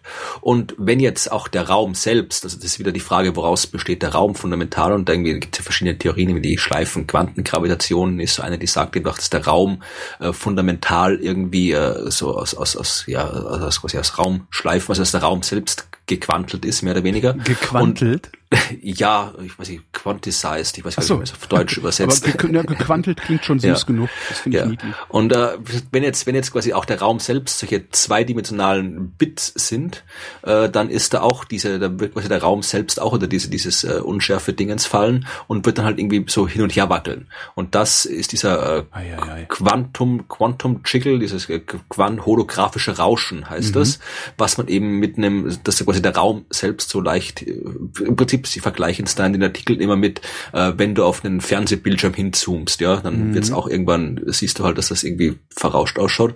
Und dieses holographische Rauschen, das wollen die halt in einem Experiment messen am, am äh, Fermilab. Und das war der, die, die Ursache dieser Nachricht. Also es waren keine neuen Erkenntnisse über, mhm. äh, dass das Universum irgendwie holographisch ist oder nicht, sondern sie haben jetzt nur äh, ein Holometer-Experiment, heißt das, gestartet, mit dem sie eben probieren, dieses holographische Rauschen zu messen messen, was mich irgendwie wundert, wie das geht, weil das doch irgendwie, das geht dann auf Plancklänge runter, Ui. was man da messen muss. Also, dass es dann anscheinend geht. Die haben irgendwelche Laserinterferometrie, wo man halt dann sieht, im Prinzip über den Gravitationswellen, ja, wo du auch irgendwie so Laserstrahlen kombinierst, um zu sehen, ob sich irgendwo der Raum ein bisschen ändert zwischendurch. Äh, und das wollen die halt auch da machen. Und dann kann man halt dann vielleicht rausfinden, ob man, es wird vermutlich, ich glaube nicht, dass das, ich kann mir nicht vorstellen, dass die Ergebnisse von dem Experiment dann, wenn sie tatsächlich gemessen werden, so eindeutig sind, dass man wirklich sofort sagen kann, unser Universum ist holographisch. Also das würde mich wundern, wenn die Experimente so eindeutig sind, aber auf jeden Fall sind es interessante Experimente und mal sehen, was rauskommt dabei. Es, kling, es, klang, es klang so romantisch nach dieser, es gibt ja dieses Gedankenexperiment, ähm, nachdem wir in einer Simulation ja, nee, das ist, was, das ist was anderes. Das, das klang, das klang, als würde das in diese Richtung irgendwie gehen, aber tut's ja dann gar nicht. Also nee, also das ist, das ist, was das eher geht, ist ein schwarzes Loch, kannst du als, als Vergleich nehmen. Äh, ein schwarzes Loch hat im Wesentlichen keine Eigenschaften. Ein schwarzes Loch hat eine Masse, mhm. ein schwarzes Loch hat eine, hat ein eigenes Horizont, hat eine Größe und äh, das war's im Wesentlichen auch schon. Und da gab's immer das klassische Problem mit der Entropie, ja, also wo, mhm. was, wo tut man die Entropie hin?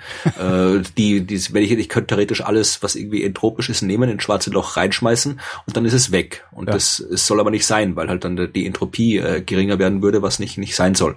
Und das ist wie ein jahrzehntelanger Streit und dann äh, kam eben die Idee, dass wir vielleicht äh, du die Information die quasi durch die Entropie verloren gehen würde, wenn sie hinter dem Ereignishorizont verschwindet, dass diese Information dann noch irgendwie am Ereignishorizont erhalten bleibt, ja. Mhm. Und das war das, was, was, was, äh, wo, wo dann Hawking mit seiner Hawking-Strahlung dann am Ende rauskam, dass du eben äh, zeigen konntest, wenn du halt irgendwie äh, was in schwarze Loch, dass ein schwarzes Loch quasi äh, anwachsen kann, dass ein schwarzes Loch eine Temperatur hat und eben ein schwarzes Loch eine Strahlung abgeben kann und das eben bei äh, der Möglichkeit um, da gab es dann, glaube Jakob Bekenstein hieß der, der ihm auch gezeigt hat, dass du quasi äh, Dinge, du kannst quasi äh, äh, ein ein äh, das schwarze Loch entweder als du kannst quasi die die Information des dreidimensionalen Objekts auf die Information der zweidimensionalen Außenseite des schwarzen Lochs äh, nehmen. Also du kannst mhm. quasi, das, das, das, das, das, das, das schwarze Loch selbst wird durch die Information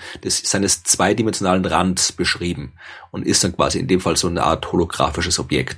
Und dann hat, wurde eben gezeigt, war das jetzt Bekenstein oder Maldacena, keine Ahnung, irgendeiner von diesen String-Quantentheoretikern, die ihm gezeigt haben, dass es sowas auch gibt. Also du kannst quasi, du kannst quasi ein Universum, das war nicht unser Universum, sondern ein fiktives Universum, das äh, bisschen, bisschen einfachere Eigenschaften hatten, aber der konnte eben zeigen, dass du äh, dieses fiktive Universum entweder äh, zum Beispiel klassisch beschreiben kannst, mit so einer ganz normalen klassischen äh, Theorie, oder eben äh, transformieren auf den holographischen Rand und das dort dann mit einer Stringtheorie beschreiben kannst, dass das quasi, dass quasi diese Beschreibungen äquivalent sind. Also das, die Theoretiker wissen mittlerweile es theoretisch möglich ist, dass du ein Universum entweder quasi auf zwei verschiedene Arten beschreiben kannst. Also es geht da eher um die Beschreibung von von Kosmologie, von von mhm. von, von Kräften und nicht so sehr als um Simulation. Also Simulation ist wieder was ganz anderes. Das ist dann eher eine, da musst du ja die Philosophen ja, wieder fragen. Wahrscheinlich zu viel Holodeck. Äh, genau, gesehen, genau, ja, um, genau. um da die, die die Trennung wirklich. Nee, nee. Also jetzt ich sag mal auf auf, auf meinem Niveau die Trennung vollziehen ja. zu können. Also es gibt, glaube ich, ich kann mich erinnern, es gibt, glaube ich, sogar irgendwo, das war auch in dem Buch von Brian Green, wo er über, über Multiversen spricht. Es gibt, glaube ich, sogar Möglichkeiten, theoretisch experimentell überprüfen kannst, äh, ob äh, unser Universum eine Simulation ist oder nicht. Das hängt dann wieder irgendwie mit, da geht's dann wieder um Rechengenauigkeit und Rundungsfehler oder irgendwie sowas, wo du dann irgendwie Naturkonstanten irgendwas nachweisen kannst, wenn die dann nicht äh, exakt äh, simuliert werden. Aber das, das ist alles, das ist eher eher schon schon Philosophie und nicht mehr allzu viel äh, Physik mit dabei. Mhm. Naja, dann befasse ich mich lieber mit Dingen, die ich verstehe, äh, oder zumindest bei denen ich mir besser einbilden kann, dass ich sie verstehe, nämlich dem Gehirn. Ge ähm, auch nur simuliert. Genau, ist auch nur eine Simulation. Französische Wissenschaftler haben nämlich festgestellt, dass das Hirn im Schlaf mehr von der Außenwelt mitbekommt als angenommen. Ach, das ähm, habe ich auch das Schlafzelle gelesen. Dazu, sehr ja, interessantes heute. Ding. Die haben äh, in, in Schlaflabortests gemacht und haben Studienteilnehmer ähm, Begriffe kategorisieren lassen. Und zwar ganz simpel. Ähm, zwei Kategorien, Tier und Objekt haben den äh, Probanden im Wachzustand äh, Begriffe gesagt, so äh, Pferd, Auto und so. Und sie mussten, je nachdem, ob es ein Tier ist oder ein Objekt ist, einen Knopf drücken, rechts oder links einen Knopf drücken. Und das haben sie mit dem EEG gemessen, haben also geguckt, wo im Gehirn Aktivität passiert, wenn sie die eine Kategorie oder die andere Kategorie drücken. Haben die Leute dann schlafen lassen. Und während die Leute geschlafen haben, haben sie ihnen wieder Worte aus diesen beiden Kategorien gesagt und konnten messen im Gehirn, dass dieselben Regionen wie im Wachzustand auch im Schlaf aktiv waren. Das heißt, das Gehirn ist in der Lage, auch wenn du schläfst und du eigentlich nicht bei Bewusstsein bist oder sein solltest, äh, und, und, und, also das Bewusstsein ist ja das, was kategorisiert eigentlich, zumindest bilden wir uns das halt ein, aber wir bilden uns ja auch ein, dass wir erst dann, wenn wir eine, eine Idee im Kopf haben, dass auch dann erst diese Idee entstanden ist, was wir auch mittlerweile wissen, dass das nicht stimmt. Egal. Äh, also du, du schläfst halt und das Gehirn ist in der Lage, während du schläfst, kategor zu kategorisieren. Und daraus leiten sie ab.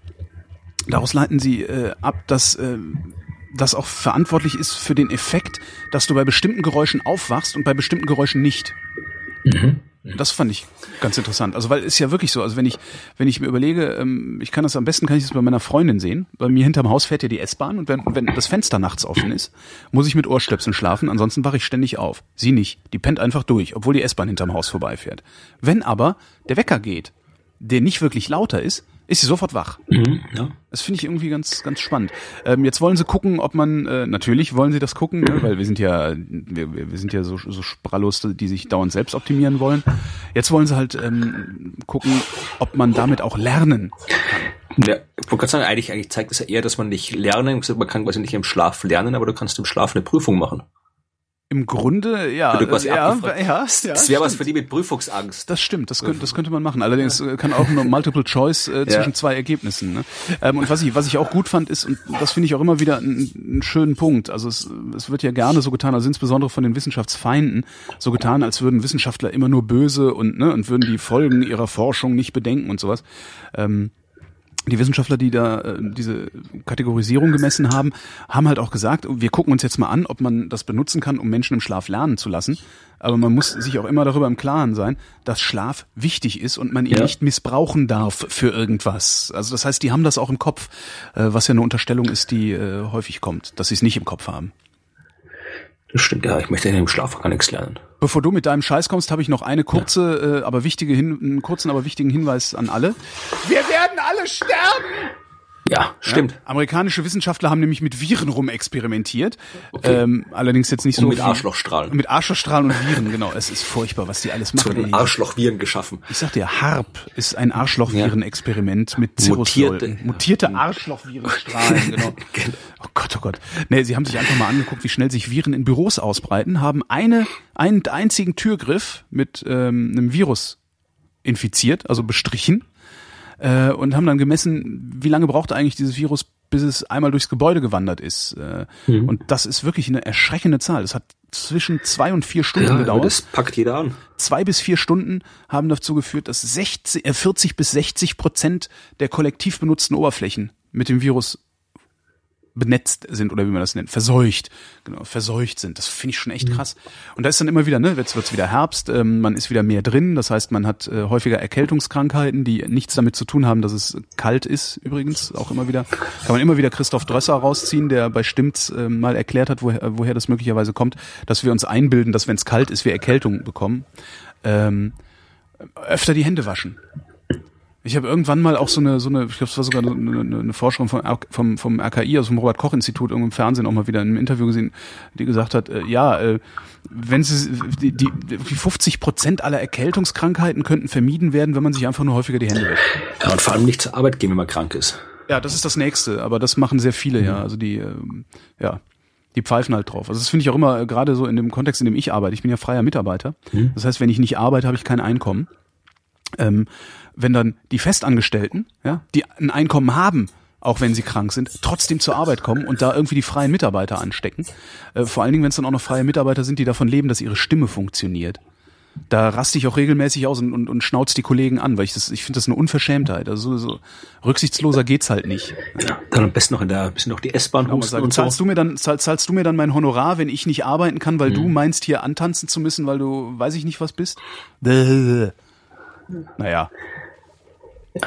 So, kommen wir zum Scheiß, ne? Ja, der hat auch wieder mit, mit Teilchen zu tun. Ja.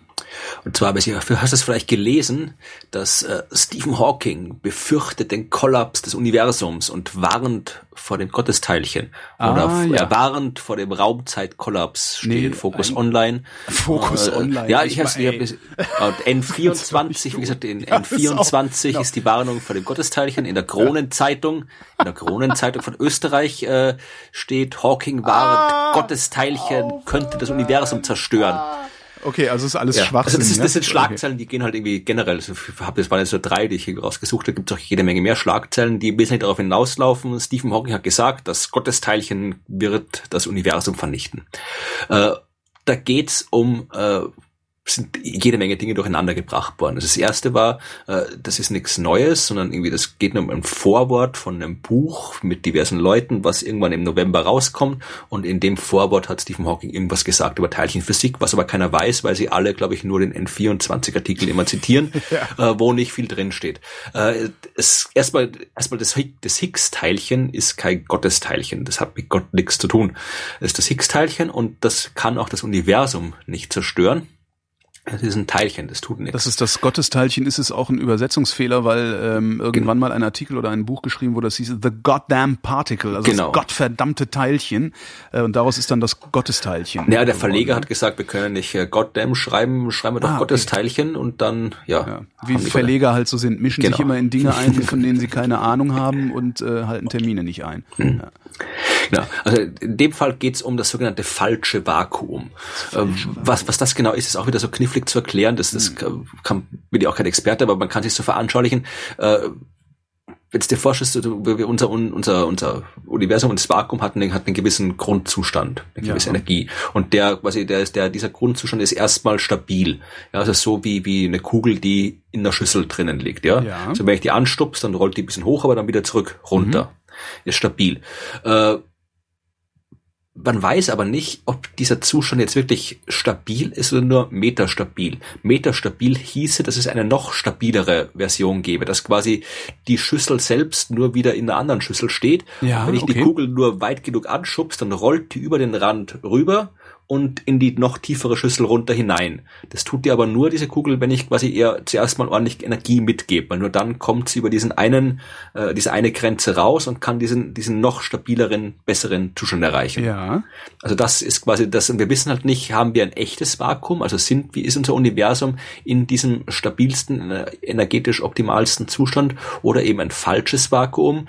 Was heißen würde, dass wir mit quasi, dass wir mit genug Energie quasi diesen, diesen, diesen äh, falschen Vakuumszustand in den echten überführen könnten? Ja. Das weiß man nicht. Und das Higgs-Teilchen hilft, und das, das, äh, was das damit zu tun hat, ist, dass man, dass die Eigenschaft des Higgs-Teilchens zusammen mit den Eigenschaften diverser anderer Teilchen uns etwas darüber sagen können, ob wir in dem einen oder anderen Zustand sind. Aha. Das heißt, je Wie nachdem, macht es das? Ja, je nachdem, das ist, dieser, dieser Grundzustand des Universums, der bestimmt halt unter anderem, welche Massen die Teilchen haben, ja. Das heißt, äh, in dem einen Zustand sind die Massen so, in dem anderen Zustand sind die Massen so. Und was wir momentan wissen, ist, dass, äh, was wir momentan über die Masse des Higgs-Teilchens wissen, ist, dass äh, wir anscheinend gerade in dem Grenzgebiet sind. Ja, also wir wissen sicher, wir könnten, je nachdem, wir könnten vielleicht in dem stabilen Vakuumbereich sein oder in dem anderen Bereich. Wir wissen es halt noch nicht, weil das Higgs-Teilchen zumindest so gut wie wir es derzeit vermessen haben, genau an dem Grenzgebiet liegt. Äh, Und was Hawking eben gesagt hat im Wesentlichen ist, dass äh, wenn wir jetzt eben einen Teilchenbeschleuniger hätten, mit dem wir wahnsinnig viel Energie in einen gewissen Raumbereich reinpumpen könnten, dann könnten wir eben in diesem kleinen Raumbereich dieses äh, falsche Vakuum, sofern es existiert, in das echte Vakuum überführen, worauf sich hin in diesem Raumbereich dann eben ein neues Universum mit diesem neuen Grundzustand bilden würde, sich dann entsprechend ausbreitet und äh, so wahnsinnig schnell, äh, dass man eben keine Vorwarnung hat, also es ist halt irgendwie Lichtgeschwindigkeit oder noch schneller, weil Ja. ein Universum kann auch schneller expandieren, wenn es Lust hat. Was? Äh, Uni- ein- die Expansionsgeschwindigkeit vom Universum oder einem Universum, die kann im Prinzip beliebig schnell sein. Ach, Es geht die Lichtgeschwindigkeit, die Begrenzung, die bezieht sich nur auf Bewegung im Raum, Ah, aber nicht auf die Bewegung des Und Raumes. das hat, wir haben auch die Ah. Inflationsphase in unserem Universum war ja auch äh, Prinzip beliebig schnell, also Überlichtschnell. Also das, das hat mit dem mit der Lichtgeschwindigkeitsbegrenzung nichts zu tun. wieder Aber was ich- gelernt. aber dieses, dieses neue Universum, was wir dann mit diesem großen Beschleuniger schaffen könnten, äh, das äh, könnte sich dann eben quasi ausbreiten und dann unser Universum zerstören und ersetzen. Und das war in dieser Raumzeitkollaps, den Hawking angesprochen hat. Allerdings geht das nur, wenn man einen Beschleuniger hat, der mindestens erstmal so groß wie die Erde sein muss. Ja, Mm, also so groß wie die Erde. äh, ja, du musst halt im Prinzip so einen Beschleuniger machen, der einmal um die Erde rumgeht. Ach so, einmal um die Erde rum. Okay, also ich dachte jetzt, ja, okay, also praktisch den Erdumfang. Ja, also das, also wie gesagt, das ist halt wieder so so ein typisches Ding. Erstmal, wenn, wenn das nicht Hawking gesagt hätte, wenn Hawking kann mittlerweile, glaube ich, irgendwie sagen, was er will, das wird wieder Schlagzeile draus, Genau. dann auch irgendwie mit, mit da, da, da, da, kommt halt keiner auf die Idee, mal irgendwie, weiß nicht, mal eben auf der nächsten Uni anzurufen und einen Physiker zu fragen, was der, ob Hawking jetzt wirklich was gesagt hat von Wenn Hawking Weltuntergang. cool ist, erzählt er demnächst nur noch Quatsch und Ja. feigst sich, feigst sich ein. Äh, ja. Ja, also die eigentliche Schlagzeile wäre ja gewesen, also wenn nicht, nicht Hawking warnt, also Gottes Teilchen könnte das Universum zerstören, sondern die Schlagzeile hätte eigentlich lauten müssen, Stephen Hawking erklärt, wenn wir ein Gerät hätten, das wir nicht haben, dann könnten wir damit das Universum zerstören. Wenn wir ein Gerät Das- hätten, das wir nicht haben, könnten wir damit was machen, was wir nicht können. Genau. Oder Hm. keine Ahnung, ich habe da meinem Blog, ich habe da einen Blog drüber geschrieben, irgendwie so, wer irgendwie so Waffenexperte war und gäbe es eine Bombe, die groß genug wäre, um die Erde zu zerstören, könnten wir damit die Erde zerstören. Das Ja. ist, so- das ist so eine Nicht-Nachricht, ja. Also Ja, das ist halt irgendwie erstmal ist sie falsch und dann ist es auch noch keine Information drin. Aber trotzdem überall verbreitet. Also ja, das war mein Scheiß der Sendung. Ich habe auch noch einen kleinen mitgebracht, äh, den hatten wir letzte oder vorletzte Sendung, ich weiß gar nicht mehr genau, auch schon mal. Da geht's um äh, diesen, diesen letzten Luc Besson-Film, Lucy, richtig, ähm, ja. der äh, an, an diesen Mythos andockt, also aus diesem Mythos eine Geschichte macht, dass wir nur 10% unseres Gehirns benutzen würden, also weil nur 10% des Gehirns aktiv werden. Da hatte ich ja schon mal, ich weiß gar nicht, ob es hier war oder in irgendeiner anderen Sendung gesagt, äh, das ist auch gut so. Wenn nämlich 100% unserer Neuronen gleichzeitig feuern, dann ist das Epilepsie und das will man nicht haben. Äh, und da gibt es einen Artikel, den ich gefunden habe, interessanterweise im Blog eines befreundeten Astronomen ähm, namens Florian Freistetter. Ach, Äh, ein Gastbeitrag bei dir. ach ja, genau, ich habe den Schreibwettbewerb. Stimmt, Genau, da hat äh, gestern jemand, laufen. Und da gestern hat- jemand was über Lucy geschrieben, richtig? War das gestern erst? Ach, sieh an. ich glaube, das war gestern, ja. gefühlt hab, ja, siehst ich, ich habe kein Zeitgefühl mehr. Raum und Zeit sind bei mir. ja. äh, und da hat jemand nochmal einen Artikel äh, geschrieben über diese 10% und das Ganze nochmal äh, gut ausgebreitet und ausgewalzt und auch äh, reingeschrieben, woher dieser Mythos mutmaßlich kommt und sowas. Er regt sich, finde ich, ein bisschen viel auf, weil äh, dieser Film ist ein Film, das ist eine äh, erfundene Geschichte und erfundene Geschichten dürfen prinzipiell erstmal alles erzählen. Das stimmt, ja. Ähm, aber äh, ich finde das, ich fand das irgendwie ganz nett, das Ganze nochmal in ein bisschen ähm, nachvollziehbarer und ausführlicher zu haben, als nur irgendein Holgi, der in der Ecke sitzt und Ja. sagt, ihr wollt auch nur 10% benutzen, weil sonst werdet ihr Epileptiker und die sind mit ihrer Epilepsie nicht wirklich glücklich. Vor allen Dingen nicht, wenn man sie dauerhaft hat. Ich glaube, wenn du in einem ständigen Zustand des epileptischen Anfalls dich befindest, ähm, irgendwann ist das halt auch anstrengend. Ja, der, der, ich, der war ganz okay, der Artikel. Also das kommen bis, bis 30. September kommen jetzt Gastartikel, also äh, Wettbewerbsartikel. Mhm. Die habe ich irgendwie, ich glaube, 40 Stück oder 50 Stück Artikel bekommen. Sind Wow. coole Sachen dabei. Also die kommen jetzt jeden Tag bis Ende September kommen zwei Artikel Mhm. und äh, kann, äh, kann jeder auch, auch bewerten. Also es, es gibt auch eine Publikum, es gibt eine Jury und es gibt eine Publikumsbewertung. Und was gibt's zu gewinnen? Äh, Abos von Zeitschriften, irgendwie Bild der Wissenschaft zum Beispiel, äh, diverse Bücher, äh, anderen Kram, also und ewigen Ruhm natürlich. Also, E ewigen Ruhm, Ruhm und Ehre dem Großvisier. ja. Nee, also es war vor allem, es ist jetzt kein großes Ding, es war vor allem, mich hat immer nur geärgert, dass wenn es irgendwelche Schreibwettbewerbe gibt, dann sind es immer irgendwelche Wissenschaft, Journalismus, Schreibwettbewerbe oder irgendwie literarisch oder Bücherwettbewerbe, aber so ist das Medium Blog an sich, das, wo man halt irgendwie auch mal einen Artikel schreiben kann über Wissenschaft, der eben kein Wissenschaftsjournalismus ist oder einfach mal einen Text schreiben, der jetzt nicht irgendwie äh, FAZ-Feuilleton-mäßig irgendwie mit, mit Fremdwörtern gespickt ist. Also das ist einfach mal ein Blog, wo man halt auch mir ein Video reinstellt oder sonst irgendwas, was halt in den normalen Medien nicht so der Fall ist. Also richtig so ein Blog, Schreib, Wettbewerb über Wissenschaft, Ja. Ding, gab's gab's irgendwie, wäre mir noch nie aufgefallen, darum habe ich gedacht, jetzt mache ich mal sowas. Ja, gute Idee. Und da hab dann irgendwie wie gesagt, waren dann doch überraschend, also ich habe halt, keine Ahnung, mit zehn, vielleicht Einsendungen oder sowas Alter, gerechnet, du hast, aber du hast aber doch auch tausende von Lesern, oder ja, nicht? aber es waren dann eben doch irgendwie 40, zwischen 40 und 50. Ein paar habe ich rausgeschmissen. Ein paar waren halt so irgendwelche Typen, die halt wieder ihre, ihre, ihre, ich habe das Perpetuum mobile erfunden, Bücher promoten wollten. Die habe ich dann irgendwie rausgeworfen. Aber die, der Großteil sind durchaus, auch von, von der Thematik her, also es war irgendwie Das heißt, das heißt, du hast mindestens 5000 Unique Visitors, also 5000 aufmerksame Leser hat dein Blog, mindestens. das kann gut sein. Ja, weil also ich, ähm, es gibt ja immer diese ARD ZDF Online-Studie, die eine ganz interessante Zahl mal ausgeworfen hat, die sich immer und immer wieder in allen möglichen Ecken äh, bestätigt. Ähm, ungefähr, ne, also mal mehr, ein bisschen mal mehr, mal weniger, ungefähr fünf Prozent der User also ungefähr fünf Prozent der Menschen, die äh, sich im Internet oder die mit, mit, mit, mit diesem Internet äh, umgehen, ähm, ungefähr fünf Prozent davon sind bereit, sich auch einzubringen in dieses Internet. Okay. Äh, und diese Zahl begegnet mir immer mal wieder. Und ich habe das jetzt einfach mal, ich habe jetzt einfach gesagt, okay, wenn du 50 äh, Einsendungen hast und wir sagen, das sind fünf Prozent, dann äh, Nee, dann hast du 10.000, Verzeihung. Dann sind 100 Prozent davon sind dann 10.000 äh, Menschen, die zumindest so auf, also so aufmerksam lesen, dass davon ein kleiner Teil sich einbringen mag. Das ist zum Beispiel was, was ich auch bei Flatter immer wieder beobachte. Es sind ungefähr so, es schwankt halt, manchmal sind es mal sind's ein bisschen weniger als fünf, mal mehr als fünf, also fünf bis irgendwo zwischen fünf und zehn Prozent ähm, der Downloadzahl, die äh, Vrind hat, ist dann auch tatsächlich sind, sind Leute, die dann auch äh, äh, hinterher einen Euro in den Hut werfen. Finde ich ganz interessant. Ja, das Schöne war, was ich auch von den von den das ist natürlich auch irgendwie Milchmädchenstatistik, die ich hier ja. mache. Ne?